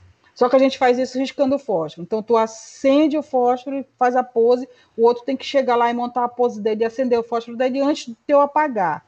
Uhum. E aí vai os três. E, e aí é muito legal. Esse exercício da fotografia é um exercício que eu gosto muito, porque gradativamente você vai vendo a mudança de luz, porque está aceso aqui, está mais intenso, depois o, o, fósforo do outro vai apagando, e aí a gente vai vendo gradações de luz. E aí você vai, você uhum. vai treinando a pessoa tanto para dentro da cena, para manipulação do objeto e o olhar dela do lado de fora. Uhum. Né? Sim. depois eles me encontram por aí e dizem, é, professora, eu nunca mais assisti um espetáculo em paz, porque. ah, esse é o objetivo. A luz, né? Esse é o objetivo. Quer ser é, artista? É. é isso. E o desafio agora é fazer isso, dar essas aulas na pandemia, né? Com os alunos lá do outro lado, cada um na sua casa. Isso tem sido ah, mas é fácil. um desafio. É fácil, você usa o fósforo e o álcool em gel ao mesmo tempo. Pronto. Né? Aula única. Deus me livre. Tem briga com isso, tem que, dar, tem que fazer milhões de recomendações. Olha o que vocês vão fazer, olha o que vocês vão fazer. Realmente é desafiador. É, uh, é, então, esses performances acabaram é, vindo dessas oficinas que você acabou fazendo, de alunos e etc. É, eu, a, a, porque na verdade uh, são cinco pessoas né, no Opus Lux, mas a, a, só estão dentro da cena eu, a Virgínia e o Armandinho, uhum. o Armandinho que é músico. Uhum. É, o Aníbal e o Jorge, eles ficavam é, de fora, ficaram, ficaram olhando, experimentando também, mas faziam um trabalho mais de fora, de fora da cena. É, então, a gente. É, eu fiz a oficina porque quem ia manipular diretamente os objetos era a Virgínia. Então, eu, na verdade, é, montei a oficina para treinar ela, né? Então, então não foi, não foi ao contrário, não foi, é, eles não vieram da oficina. Eu abri a oficina para que a Virgínia tivesse com quem, com quem, com quem jogar num primeiro momento, para depois a gente deixar ela mais à vontade com, com, com os objetos e trabalhar melhor depois de ter entendido o que, que uhum. era esse, esse jogo da luz, né, do, do, do uhum. trabalho com, com, a iluminação. E aí dessa, dessas oficinas e dos tantos anos que a pessoa tem de eu fui, eu fui desenvolvendo algum, algumas, alguns exercícios que são adaptações de exercícios. É, e aí eu comecei a brincar com essa coisa do tato, comecei a, a trabalhar com a, a venda, trabalhar com deixar mesmo as pessoas na escuridão, fazer elas se deslocarem na sala, porque é, é, dentro da cena era preciso também que a pessoa se deslocasse em alguns momentos no escuro. Então eu fui, uhum. eu fui criando assim, em cima, lógico, em cima de, de exercícios que já existem, e aí eu botava o elemento luz dentro dele, né? E ia fazendo fazendo essa coisa. Por exemplo, um exercício que eu gosto muito, que eu adoro fazer, é uma roda de dança com um chaveirinho desses que que, que acende, que pisca, né? Então você faz uma roda, toca uma música e a, e a pessoa vai para dentro da cena manipular a luz daquilo ali. Então é um, é um que ótimo. É uma delícia esses jogos assim. Ah, eu estou aqui morrendo. Eu queria ser atuante desse espetáculo, confesso, porque me encanta muito quando os processos de criação é, provocam o atuante nesse sentido de aguçar a percepção né, do, da, da, luz. E aí, uhum. dessa relação do corpo nosso com a luz, e aí que eu acho que o processo traz é uma relação da, do corpo com a sombra a partir da luz, né? Te ouvindo é. aqui, eu fiquei com essa percepção. E é. aí, é, para mim, fica muito claro quando você fala dessa desse, dessa relação é, tátil, sabe assim? Uhum. Porque eu acho que quando você provoca essa sombra, é, é, eu acho que a sombra, ela, quando a gente ilumina um todo, né, parece que a gente perde esse tato, esse volume é, da percepção visual. E aí, quando você coloca a sombra, parece que que ganha. Eu não sei, eu, eu tô aqui viajando também, né? A partir do que, do que você falou, porque eu falei, nossa, quando eu li a, a sinopse antes de te ouvir, eu, eu fiquei muito curiosa. Eu falei assim, nossa, eu quero entender isso aqui, né? E agora eu tô achando que eu entendi, mas, é, mas eu, eu tô achando eu, nossa, eu queria muito fazer parte desse processo, assim, de verdade, né? Porque para além de saber a nossa relação de corpo com a luz, a gente tem que saber do que, que é a sombra, essa luz, qual sombra ela vai gerar e essa modificação, né, que dá É. de percepção. Eu O- acho. Pode, pode falar, Marcelo. Não, não, eu só, ia, só ia ler aqui uma coisa do que o Eloy Pessoa, nosso grande amigo e irmão, que está aqui assistindo a gente, ele falou assim: Eu quero ver esse espetáculo. Aí eu respondi embaixo assim: "É, Eu quero não ver o espetáculo.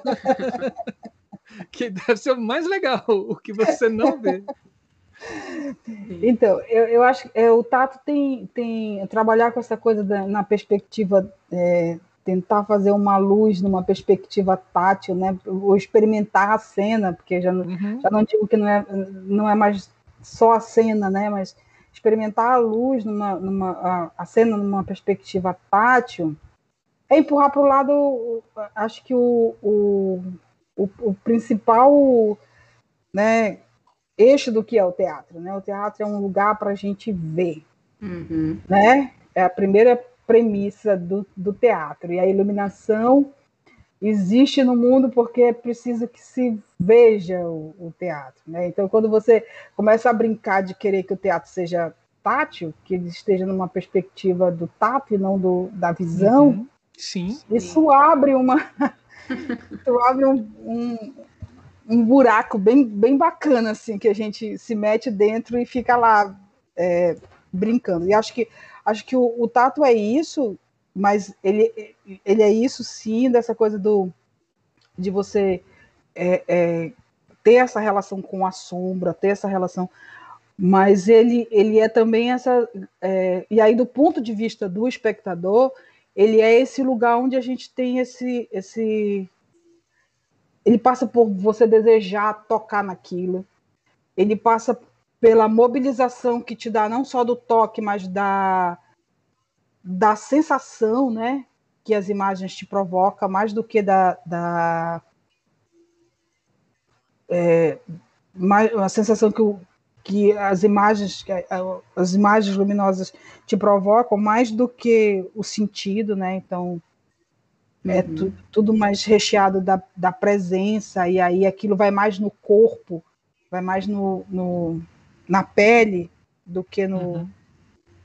Né? Não que estejam separados, porque quando a gente pensa no sistema, no, no áptico, né? No sistema áptico, ele inclui a visão, ele inclui essa, essa coisa da localização, da, e a forma tem muito a ver com essa coisa da localização, saber o que as coisas são, onde elas estão, é, Uhum. qual é a função delas. Isso, isso é muito é, é- é o que faz a gente, né? Mas brincar de, de pensar que outras possibilidades tem ali, eu acho que é, é, é também tátil isso, sabe? Uhum. Também está nesse, nesse lugar do tátil. Sim. Sim. Isso me fez lembrar, assim, a, a- quando eu conheci o, o Ivo Godóis, né, a- há muito tempo atrás, no século passado ainda. Credo. né? Velho. Não, brincadeira, foi nesse século, foi nesse século ainda, já foi nesse século. É, ele me chamou para ir pra lá para o Desk, na Santa Catarina, né, assim, para fazer uma oficina. E um dos, uma das pessoas que estavam fazendo a oficina era um cego. Uhum. E aí eu falei assim, gente, como é que eu vou falar de luz para o cego? Né? Assim, como é que é essa relação? E foi ótimo, porque depois a gente começou a bater papo e eu tentar entender como, como é a percepção dele pelo mundo. Uhum. Né? E ele fala assim: é, você acha que eu não enxergo, mas eu enxergo. Aí eu, pera aí que você me deu agora um, um tilt aqui na- no cérebro, né? Assim. E aí ele fecha os olhos. Imagina você saindo da sua casa e indo até a padaria, mas faz todos os passos, passo a passo, né? Aí eu, tá, tá, estou imaginando. Ele fala assim, então, é assim que eu enxergo. Só que com um grande diferencial, é, com os outros sentidos, né? Uhum. É, com audição, com tato, com olfato, tudo isso me faz gerar imagens, né, do desse mundo, né? Uhum. Que é que você e ele fala assim, você também tem esse acesso a isso, né? Assim, só que a sua visão ela ela impera diante dos outros sentidos, Uhum. Sim. né? E te faz não perceber isso. E que ótimo, assim, é, é, quebrar, romper essa, essa, é, essa ditadura da, desse sentido também, né? Sim. É, tanto é que quando a Yara traz né, o processo e ela fala, não quero música, vamos só de luz.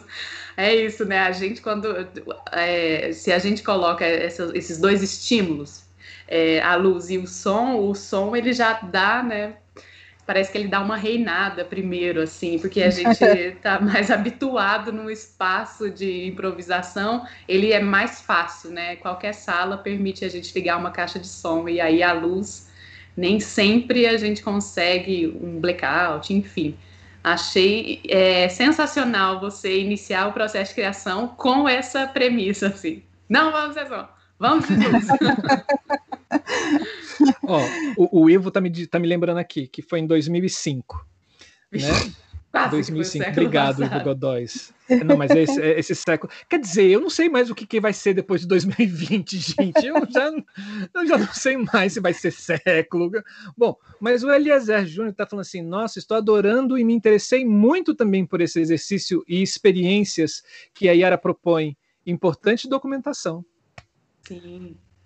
Eu vou fazer é propaganda sim. aqui então, ó. Eu, eu, eu conheço a Yara só por uma live que eu já vi sua. Agora minha memória não está me deixando lembrar de onde foi que eu vi esta live. Mas enfim, e aí eu fui fazer uma pesquisa, né, gente? Porque quando eu não tenho uma intimidade muito grande com a convidada, eu, eu faço minha pesquisinha. E aí eu me deparei com a sua tese de doutorado, que é Sim. é sobre esse. Fala, conta esse processo, né? eu não não conhecia e aí já salvei o arquivo aqui então Eliezer tem essa essa essa leitura para a gente, hein? Eu vou, posso compartilhar com vocês depois, mas ah, na pesquisa que eu fiz já saiu, ela está disponível em algum lugar, né, Yara? Ela tá, ela tá na, na, na, no repositório da no repositório da, da Universidade de Aveiro, mas é, é só jogar lá, se, se chama Sonhadores das Sombras. É só colocar Sim, meu nome que, é, que ela vem. Achei lindo Uau. esse título. Uau, muito bom. Nessa, na tese também eu descrevo um pouco mais esses exercícios, assim, eu vou eu faço um pouco um passo a passo deles, para quem tiver a fim de dar uma experimentada, eu faço descrevo alguns exercícios que a gente que a gente fez durante o processo. Aí, Eliezer. Aí. É, Só não, não usa eu... o álcool em gel. Só não usa álcool 70, por favor. Eu já vou fazer um convite público aqui, Yara, que é para você não escapar. Porque a gente tem aqui no canal, a gente tem vários programas, né? Assim, a gente está aqui hoje no da Ideia à Luz Criação e a gente tem outros, né? Vamos. Ontem a gente estreou o da Ideia à Luz Tecnologia, que foi com a empresa Lumikit. E aí, para quem está vendo no gravado, a gente vai passar aqui na telinha o a logozinha do programa para vocês verem. E, e, a gente tem o da Ideia à Luz Pesquisa, que aí é justamente um espaço para que os profissionais possam compartilhar esses processos de pesquisa. Então, Legal. Yara, a gente vai te trazer aqui de novo para a gente se debruçar sobre essa pesquisa mesmo, a sua pesquisa, né? Ah, se for para conversar, tá ótimo. Ah, eu, gente, é o que mais eu quero nessa pandemia é conversar conversa, com os outros. Olha só, tem um, um, um tem um, negócio aqui no meu ouvido me dizendo que o, o link boss, da. É, o boss. É, a, é a voz. A voz está dizendo que o link da tese dela já está no chat. Então, para quem quiser, é Ai, só clicar lá e baixar. No, no, na, na tese, no final, tem um QR Code, tem um link para o único vídeo que a gente conseguiu fazer da, do espetáculo. Então, é, ele não é não dá para a gente ver todo, mas dá para vocês terem alguma noção. Eu não vou compartilhar agora aqui porque é, ele ele está hospedado no, no YouTube de um amigo, que eu espero que ele ainda mantenha lá esse vídeo. Opa, a gente pode hospedar aqui, não tem problema. e ele tá, e, e, e tá lá o, o, o, link, na última página da tese tem o, tem o link para o o único vídeo que a gente tem do, do trabalho. Olha. Agora, me surgiu uma dúvida aqui, Yara. Quando vocês vão apresentar esse Ops Lux, né, ou quando vocês apresentavam, é, como é que era chegar no espaço e, e montar tudo? Porque vocês levavam tudo praticamente, né? É. é eu, eu fiz, eu apresentei na no Cláudio Barradas, e aí o Cláudio Barradas tem o, o equipamento lá, que é o maior, as coisas maiores, e a gente conseguiu levar num, num, num congresso lá, lá em Aveiro, para um, um palco também é, que tinha equipamento de luz. Eu geralmente, o que, o que, que eu faço? Como essa luz do a luz profissional ela é, ela é improvisada, eu geralmente trabalho com o que está lá. Então, uhum. eu chego, o que está pendurado, está programado, eu reafino aquilo de uma forma, faço uma, uma distribuição no palco, vejo coisas que eu acho que do, do ângulo lá onde eu estava talvez fique bacana, eu coloco uma, a variedade de, de refletores que tiver, se tiver elipsoidal, eu coloco, PAR, vou colocando a, os diferentes tipos.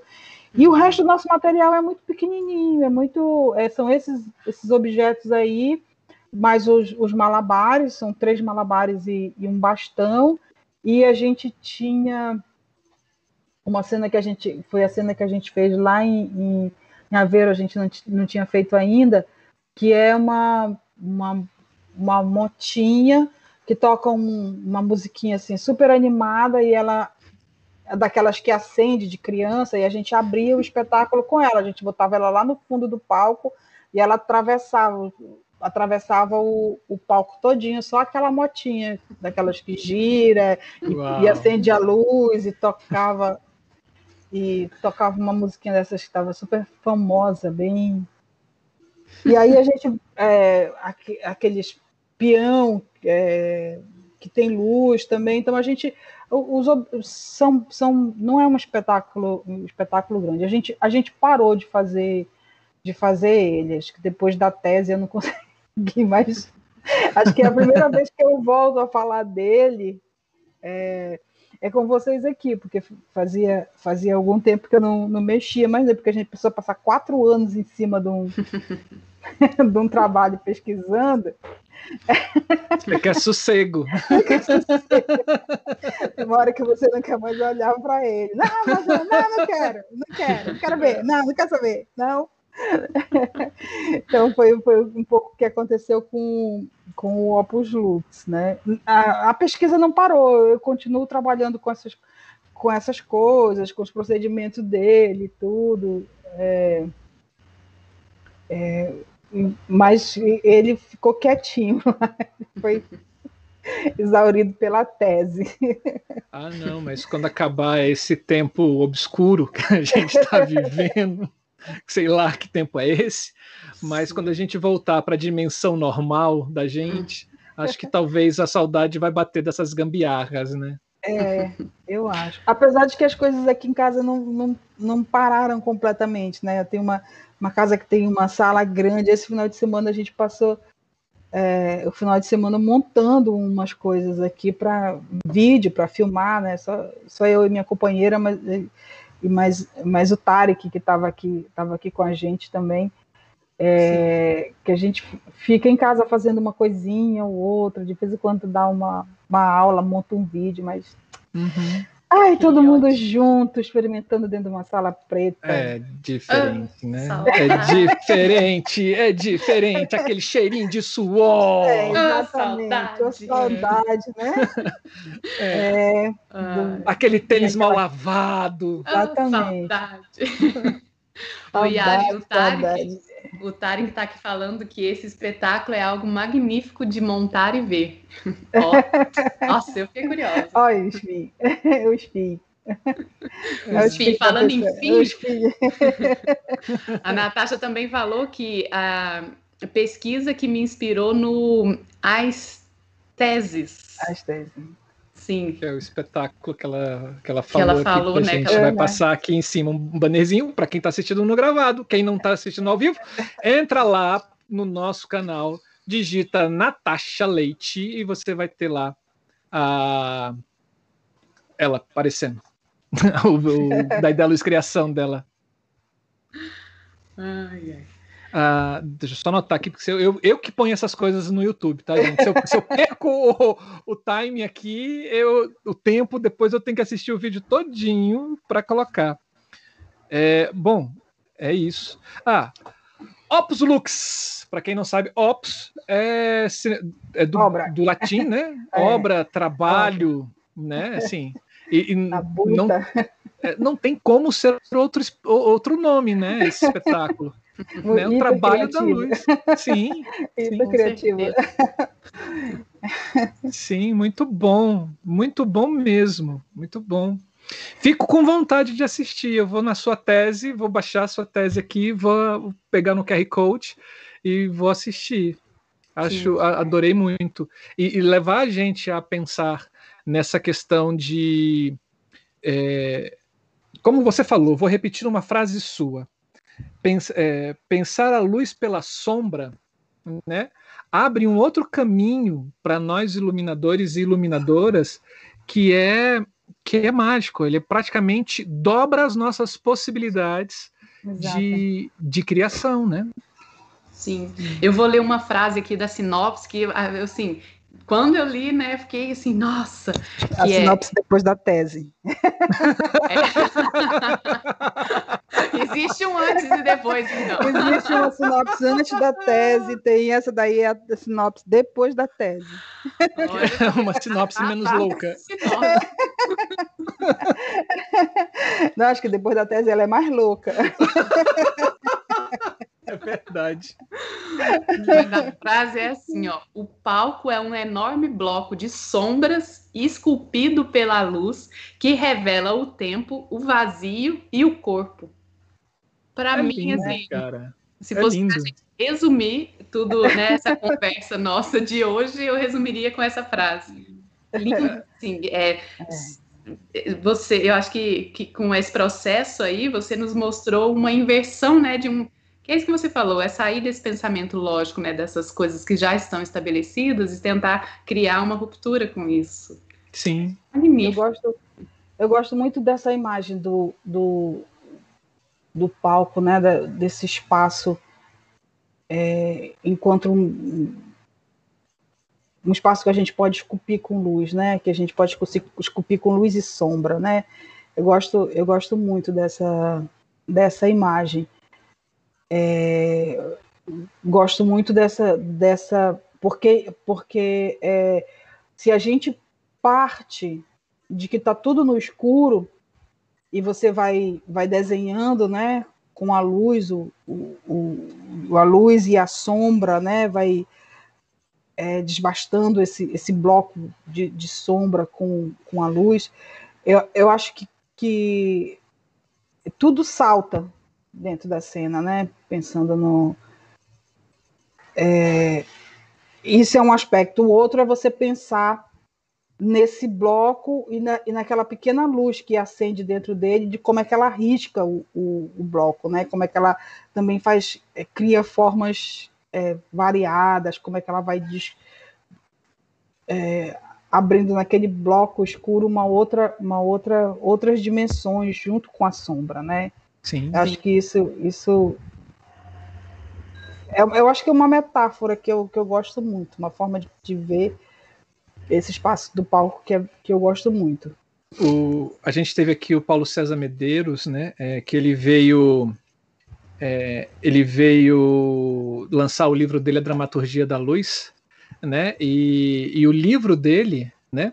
É sempre é, é escrito com imagens?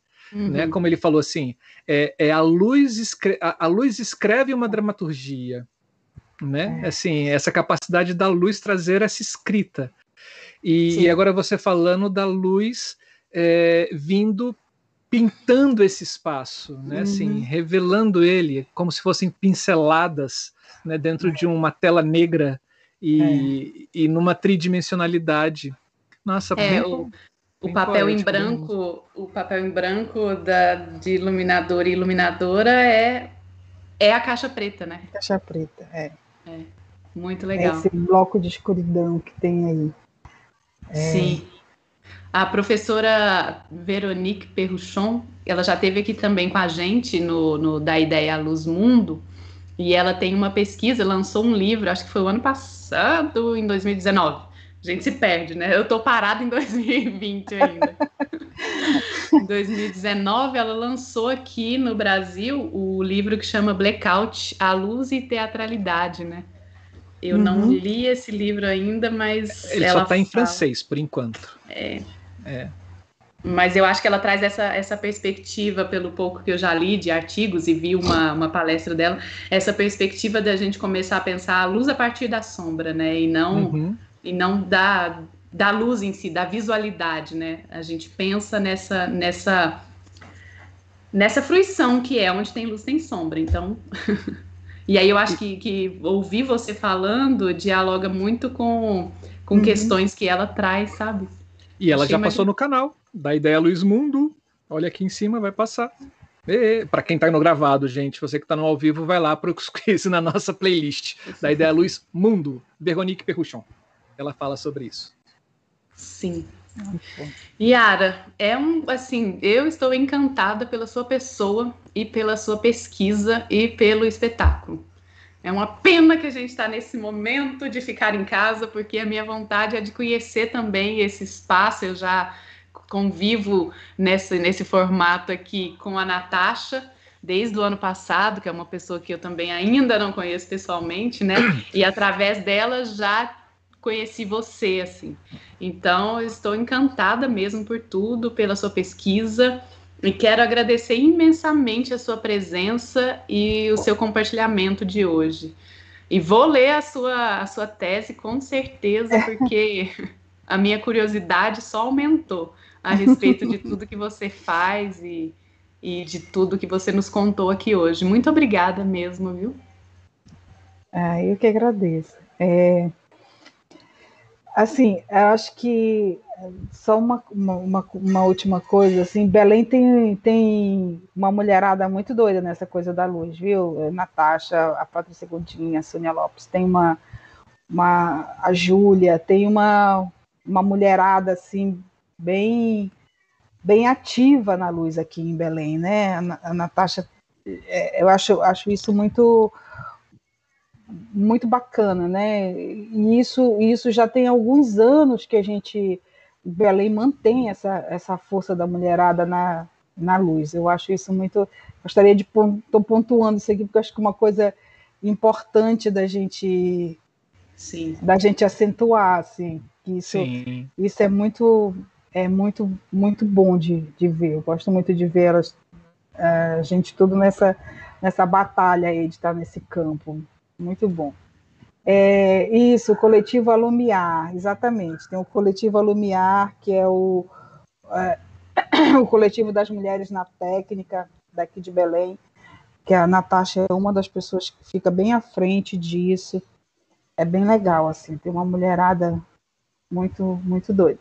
E quando isso passar, o convite está feito para vocês virem aqui em Belém. Ah, com certeza. Visitar a nossa escola lá, para a gente conversar, para a gente trocar, para a gente tomar uma cervejinha, para a gente se ver. Foi muito bom conversar com vocês, né? A gente está nesse momento de mas a gente precisa passar por ele. Isso aqui é uma boa forma, bater papo é uma ah, boa é forma de superando as coisas, né? É. A gente aqui em Belém é nossa... entrando no lockdown de novo, que é uma. É, né? Com esse governo. É, é difícil, é difícil, mas aí é necessário a gente entrar nesse Sim. lockdown, é necessário a gente, a gente parar um pouco, é necessário a gente se cuidar. Uhum. Mas é, Vamos sair dessa distopia, pelo amor de Deus, já chega, o filme já está cansando.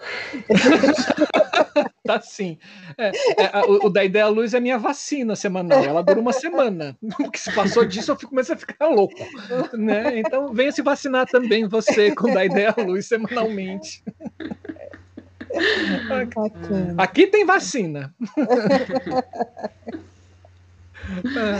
Ai, Yara, que bom conversar com vocês, que bom. Muito bom, muito bom. Assim, olha, acho que é, as, a, pelo menos a Camila, né? Eu vejo a Camila aqui, vejo os comentários no chat. Acho que as pessoas estão como eu estava quando eu vi lá a sua oficina falando sobre as gambiarras, assim, completamente encantado. Uhum. Encantado mesmo, assim, e, e, me abre outras possibilidades de trabalho, me abre outras possibilidades de pensar luz. Muito obrigado. Eu que agradeço. Obrigado. Nossa, conversar com vocês também aí pensando, né? A gente vai vai pensando, vai trocando. Isso é muito bom, muito bom mesmo. Obrigada, gente. Sim. Fica aí que a gente só vai agora finalizar o nosso programa e aí depois a gente volta a bater um papo lá no em off. Pode tá ser? Bom. Tá, tá bom. bom. Obrigado. Obrigada, Yara. Eita, Marcelo, que aula, hein? Gente, tem alguma coisa na nesse açaí, bicho? Nesse açaí de Belém do Pará tem alguma coisa. Porque as, essas mulheradas são encantadoras. São encantadoras, são. elas nos encantam. Assim, foi a Natasha, agora a Yara. Sim. Calma, que o boy está falando aqui. E o tacacá também. O tacacá quentinho. Nossa, hum. gente. Muito bom, muito bom uma aula. E é uma é um, aula. É, é um novo olhar, né? Assim, se a gente pensar que o Brasil real, não esse Brasil oficial besta que ficam nessas cidades aqui, que se acham donos do planeta, mas esse Brasil real, ele vive dessas gambiarras né, para sobreviver, por que não trazer essas gambiarras para dentro do, do teatro? E Sim. se a gente pensar que dentro desse Brasil real, o teatro é quase que inexistente, e que quem faz teatro dentro desse Brasil real precisa das gambiarras para executar esse desejo de fazer teatro, cara, uhum. assim, abre um outro processo para gente, né, de, de, de, criação e de experimentação que vai ah, além dos municipais, vai além daqueles é, é, refletores robóticos com 60 canais DMX, né, uhum. e de lasers e etc. Nossa, fantástico. É, e a Yara falou uma coisa que foi importantíssima, assim, é, porque quando a gente fala de gambiarra, a gente pensa que é uma coisa que, né, que é, é, um, é um ajuste, né, é um, é um, mas não é, existe toda uma engenharia por trás dessa, da confecção Sim. dessa gambiarra, então é tecnologia, né, e aí, magnífico ouvir ela falar com toda essa pesquisa que ela já traz de tempos, né? Não é de agora. E que eu acho que eu aqui mesmo, Uberlândia, a gente já fez muita gambiarra e vou continuar a fazer gambiarra. O Tarik tá falando assim: gambiarra é vida. É vida. é vida. Muito bom, muito bom, muito bom. Sim. Nossa, gente, é uma noite fantástica. Acho que hoje eu tive duas doses da vacina, uma no lado, outra no outro. Vou dormir feliz, né? E falando Sim. em feliz, né? Hum. Assim, é, manhã seu filho aí acabou de me mandar aqui a foto da senhora, mas eu não sei quem é que tá mais bela, se é a senhora ou as flores. né? Eu não sei quem tá mais bela na foto. E foi uma foto linda no aniversário, tirada no aniversário dela, que com por um acaso é o mesmo dia de aniversário da Elisângela, minha companheira aqui de, também. Olha só que coincidência, né? Hum. Manhã, você tá linda! Você tá linda, linda. Obrigado pela foto. Que signo, Marcelo? O quê? É, é, é Das manhã? duas, é. É aquário? Hum. Não, peixes. Hum. Peixes? Ué, então peixes. foi esses dias. Dia Ou 21. Dia 21 de fevereiro. Olha, parabéns atrasado, manhinha. É, é, aquário é minha irmã. é isso. Bom... Mas... Hum. Diga, pode, pode, pode seguir, pode seguir aí. Eu estou aqui procurando coisas. Eu quero falar um pouquinho, né? Porque a gente tem o da ideia à luz, mas nós temos outras coisas acontecendo muito bacanas e aí que eu acho muito bom a gente compartilhar aqui. Uma Sim. dessas coisas é o projeto Autobiografia de todas elas, de todas nós. Né? A autobiografia de todas nós é um espaço de escuta e de construção da memória de histórias de iluminadoras da cidade de Curitiba e região. As, aí elas estão fazendo. Tem um site que elas acabaram de lançar. O site é www todasnós.art.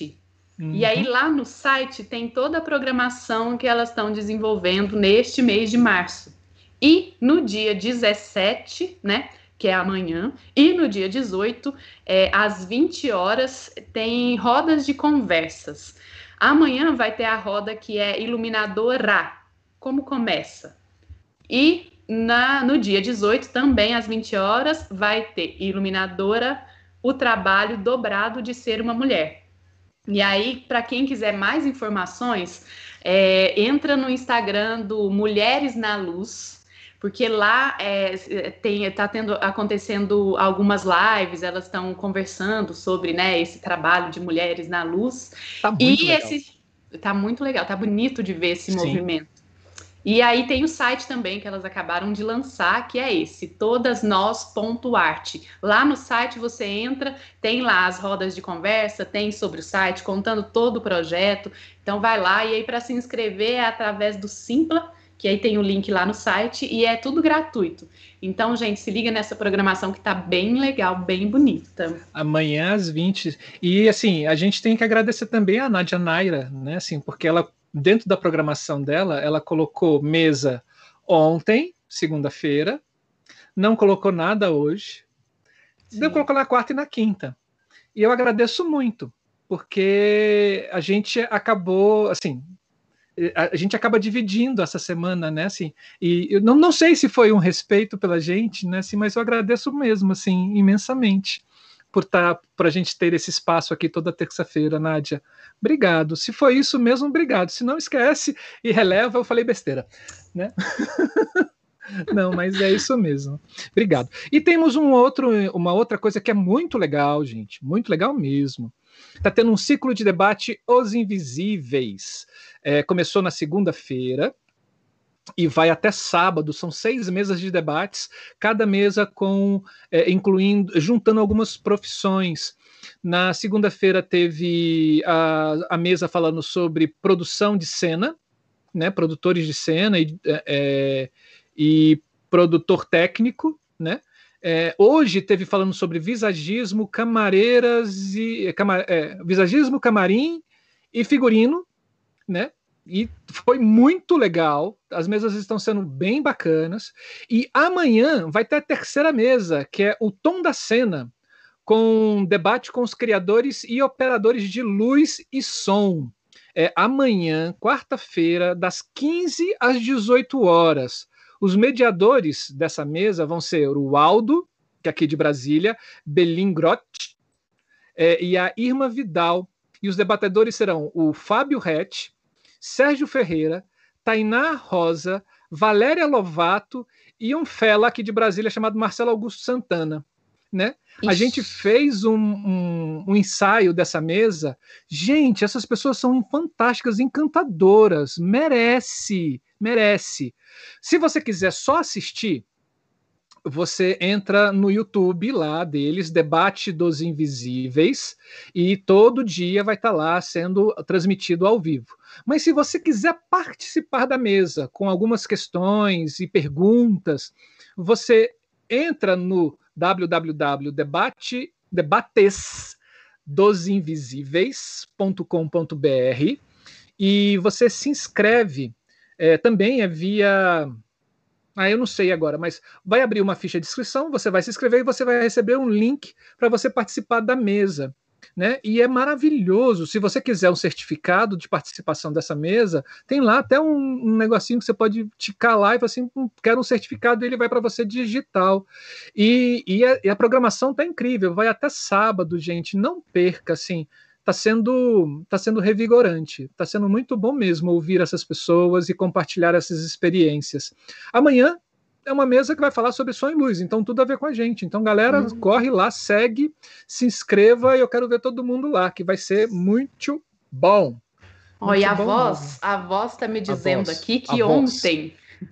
teve o lançamento do projeto Artesania da Luz nos tempos da pandemia é, com a Aline Rodrigues, é então, bem. de Fortaleza. E aí, quem quiser conferir o primeiro episódio, é só ir lá no YouTube da Aline no, no, é, no YouTube da Aline Rodrigues, que você vai conseguir conferir o primeiro episódio. No Instagram também. Então, ó, a voz está falando aqui que o episódio está no Instagram. Então, Isso. Aline Rodrigues Luz. É só você entrar lá no Instagram que você vai ter as informações e poder acompanhar esse projeto que nasceu ontem. E eu também quero fazer um convite a todos vocês, todas que estão assistindo, que é nós estamos com a chamada aberta da revista A Luz em Cena que é uma chamada até no dia 31 deste mês para você escrever artigos, que a gente vai lançar essa revista. E aí eu convido tanto vocês que têm pesquisas, né, na área de cenografia, iluminação, figurino, nessa artesania da cena, e mais para você que é artista também. Se você tiver algum relato de experiência, de algum processo seu de, de, de criação, tá valendo. É só escrever, fazer lá nas norminhas do artigo e mandar. E as inscrições estão abertas até o dia 31 e para você ficar sabendo as informações, como é que você faz, qual é o formato desse artigo, o que, que precisa e tudo mais, é só você digitar periódicos da UDESC à luz em cena. Vai sair lá. Se você cair na página do Periódicos, é a primeira revista, a Luz em Cena. A gente está também no Instagram a gente, né? Mas é porque né, eu estou neste projeto também. Então, é, no Instagram, é, acho que não tá, tá laboratório. Ai, meu Deus, me fugiu o nome do laboratório, Marcelo do Ivo. Ah! Eu travei. Vou procurar aqui. Eu vou procurar aqui, daqui a pouco eu trago para vocês. Mas a luz em cena é só você digitar periódicos, o desk, que você vai achar as informações sobre Luz Laboratório, no Instagram, vai no Luz Laboratório que você vai encontrar maiores informações. Sim, é Essa é voz, gente, ela me salva de cada assim, Ó, e se você se interessou, o link da revista já está no chat aqui das nossas conversas. Então, só clicar aí que vocês vão saber direitinho como é que faz. Isso. E Eliezer, assim, o Fabiano Diniz acabou de entrar, infelizmente chegou no fim. Foi a Fabiano Diniz, mas mesmo assim, muito obrigado por você estar aqui. Né? Assista do início, cara. Foi um bate-papo fantástico. Só para você ter uma ideia, vou repetir a frase de novo, ó. Pensar a luz pela sombra. Basicamente foi, basicamente não, né? Teve muita coisa, né? Mas esse foi um, um dos caminhos assim, e tudo com gambiarras, assim, com com, com luzes né, é, que não são as luzes teatrais. Isso foi muito legal, vale a pena, vale a pena assistir. É... E é isso. Vamos lá? Antes é, eu quero falar, vamos... você que está aqui com a gente, que não se inscreveu no canal ainda, se inscreva no canal.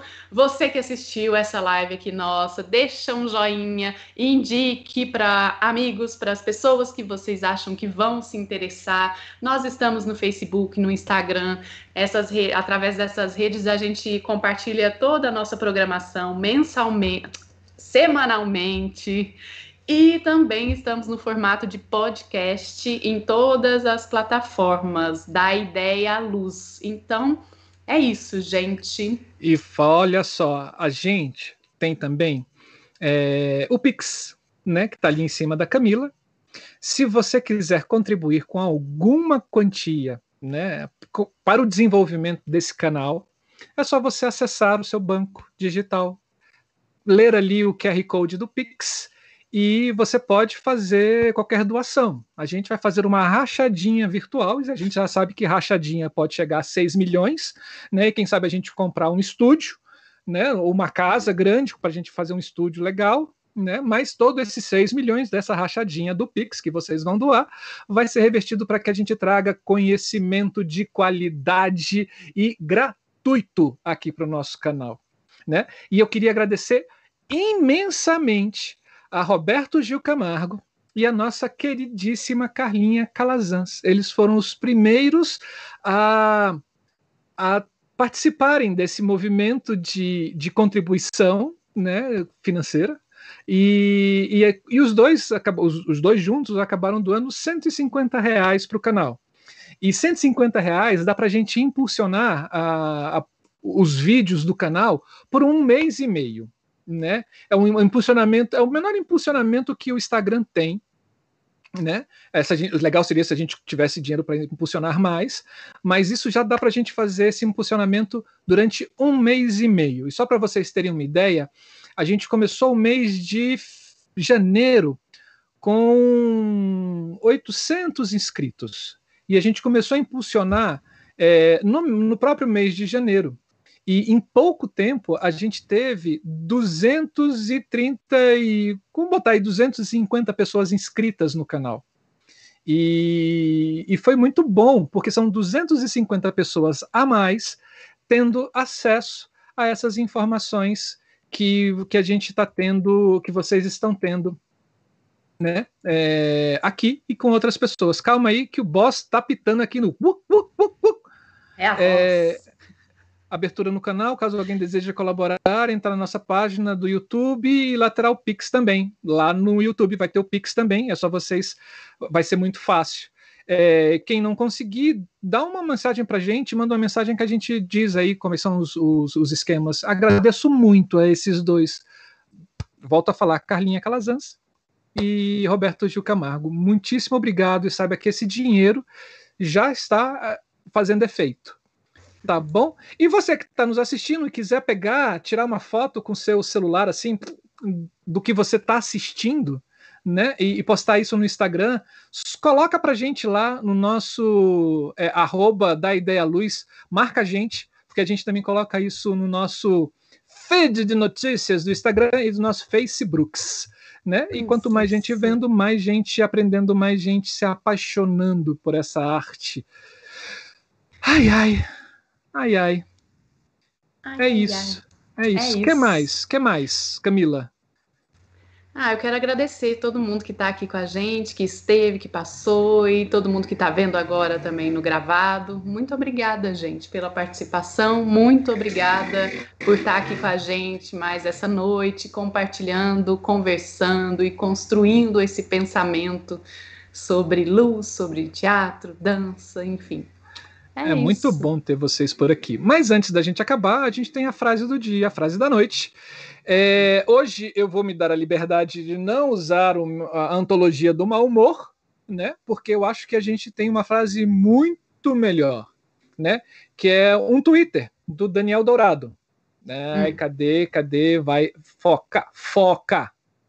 Aí eu tenho que sair porque ele pega a minha cara. Aí. Aê. Foca. Ai, cadê? Aí, foca. Pronto, focou. Daniel Dourado. Daniel A. Dourado, né? Assim, é, a frase dele é referente do episódio que aconteceu ontem, né? Lamentável e que a gente não poderia deixar de, de comentar aqui no nosso canal, né? Ele diz assim: genocida é o governante que intencionalmente sujeita um grupo nacional a condições de vida que provoquem a sua destruição física total ou parcial. Essa é uma das definições do crime de genocídio pelo Estatuto de Roma, que foi assinado, né, é, Estatuto de Roma do Tribunal Penal Internacional, que foi assinado em 1998, e o Brasil é um dos assignatários desse Estatuto de Roma. Então, gente, é genocida, né? É genocida. 200. A gente vai bater 280 mil pessoas que sumiram desse país, podendo ser evitável. Uhum. É realmente assim. É um genocida. Não tem uhum. outro. Não tem outro. A, a, além de outros, outras, outros adjetivos, né? Mas é. Né? É. é isso. Né? Vamos respirar, gente. Fique em casa. Fiquem em se casa. Cuidem. Fiquem em casa. Se cuidem. Eu quero vocês sempre aqui com a gente por muito tempo. Então, não vacile. A coisa está sendo muito perigosa. Perigosa Sim. mesmo. E eu estou tendo relatos aqui de técnicos aqui em Brasília que contraíram essa nova cepa e estão muito mal. Ou hum. passaram durante muito mal. Então, Cuidem-se e espero ver vocês na semana que vem, né? É, aqui no nosso canal da Ideia Luz, na terça-feira, ao vivo. Vai ter segunda também, mas terça-feira, ao vivo, com o nosso Da Ideia Luz Criação. Né, Camila? Qual é a frase que você aprendeu, Camila? E esse foi mais um da Ideia Luz Criação. Beijo, queijos. Beijo, gente. Tchau, tchau. Tchau, tchau. Mm-hmm.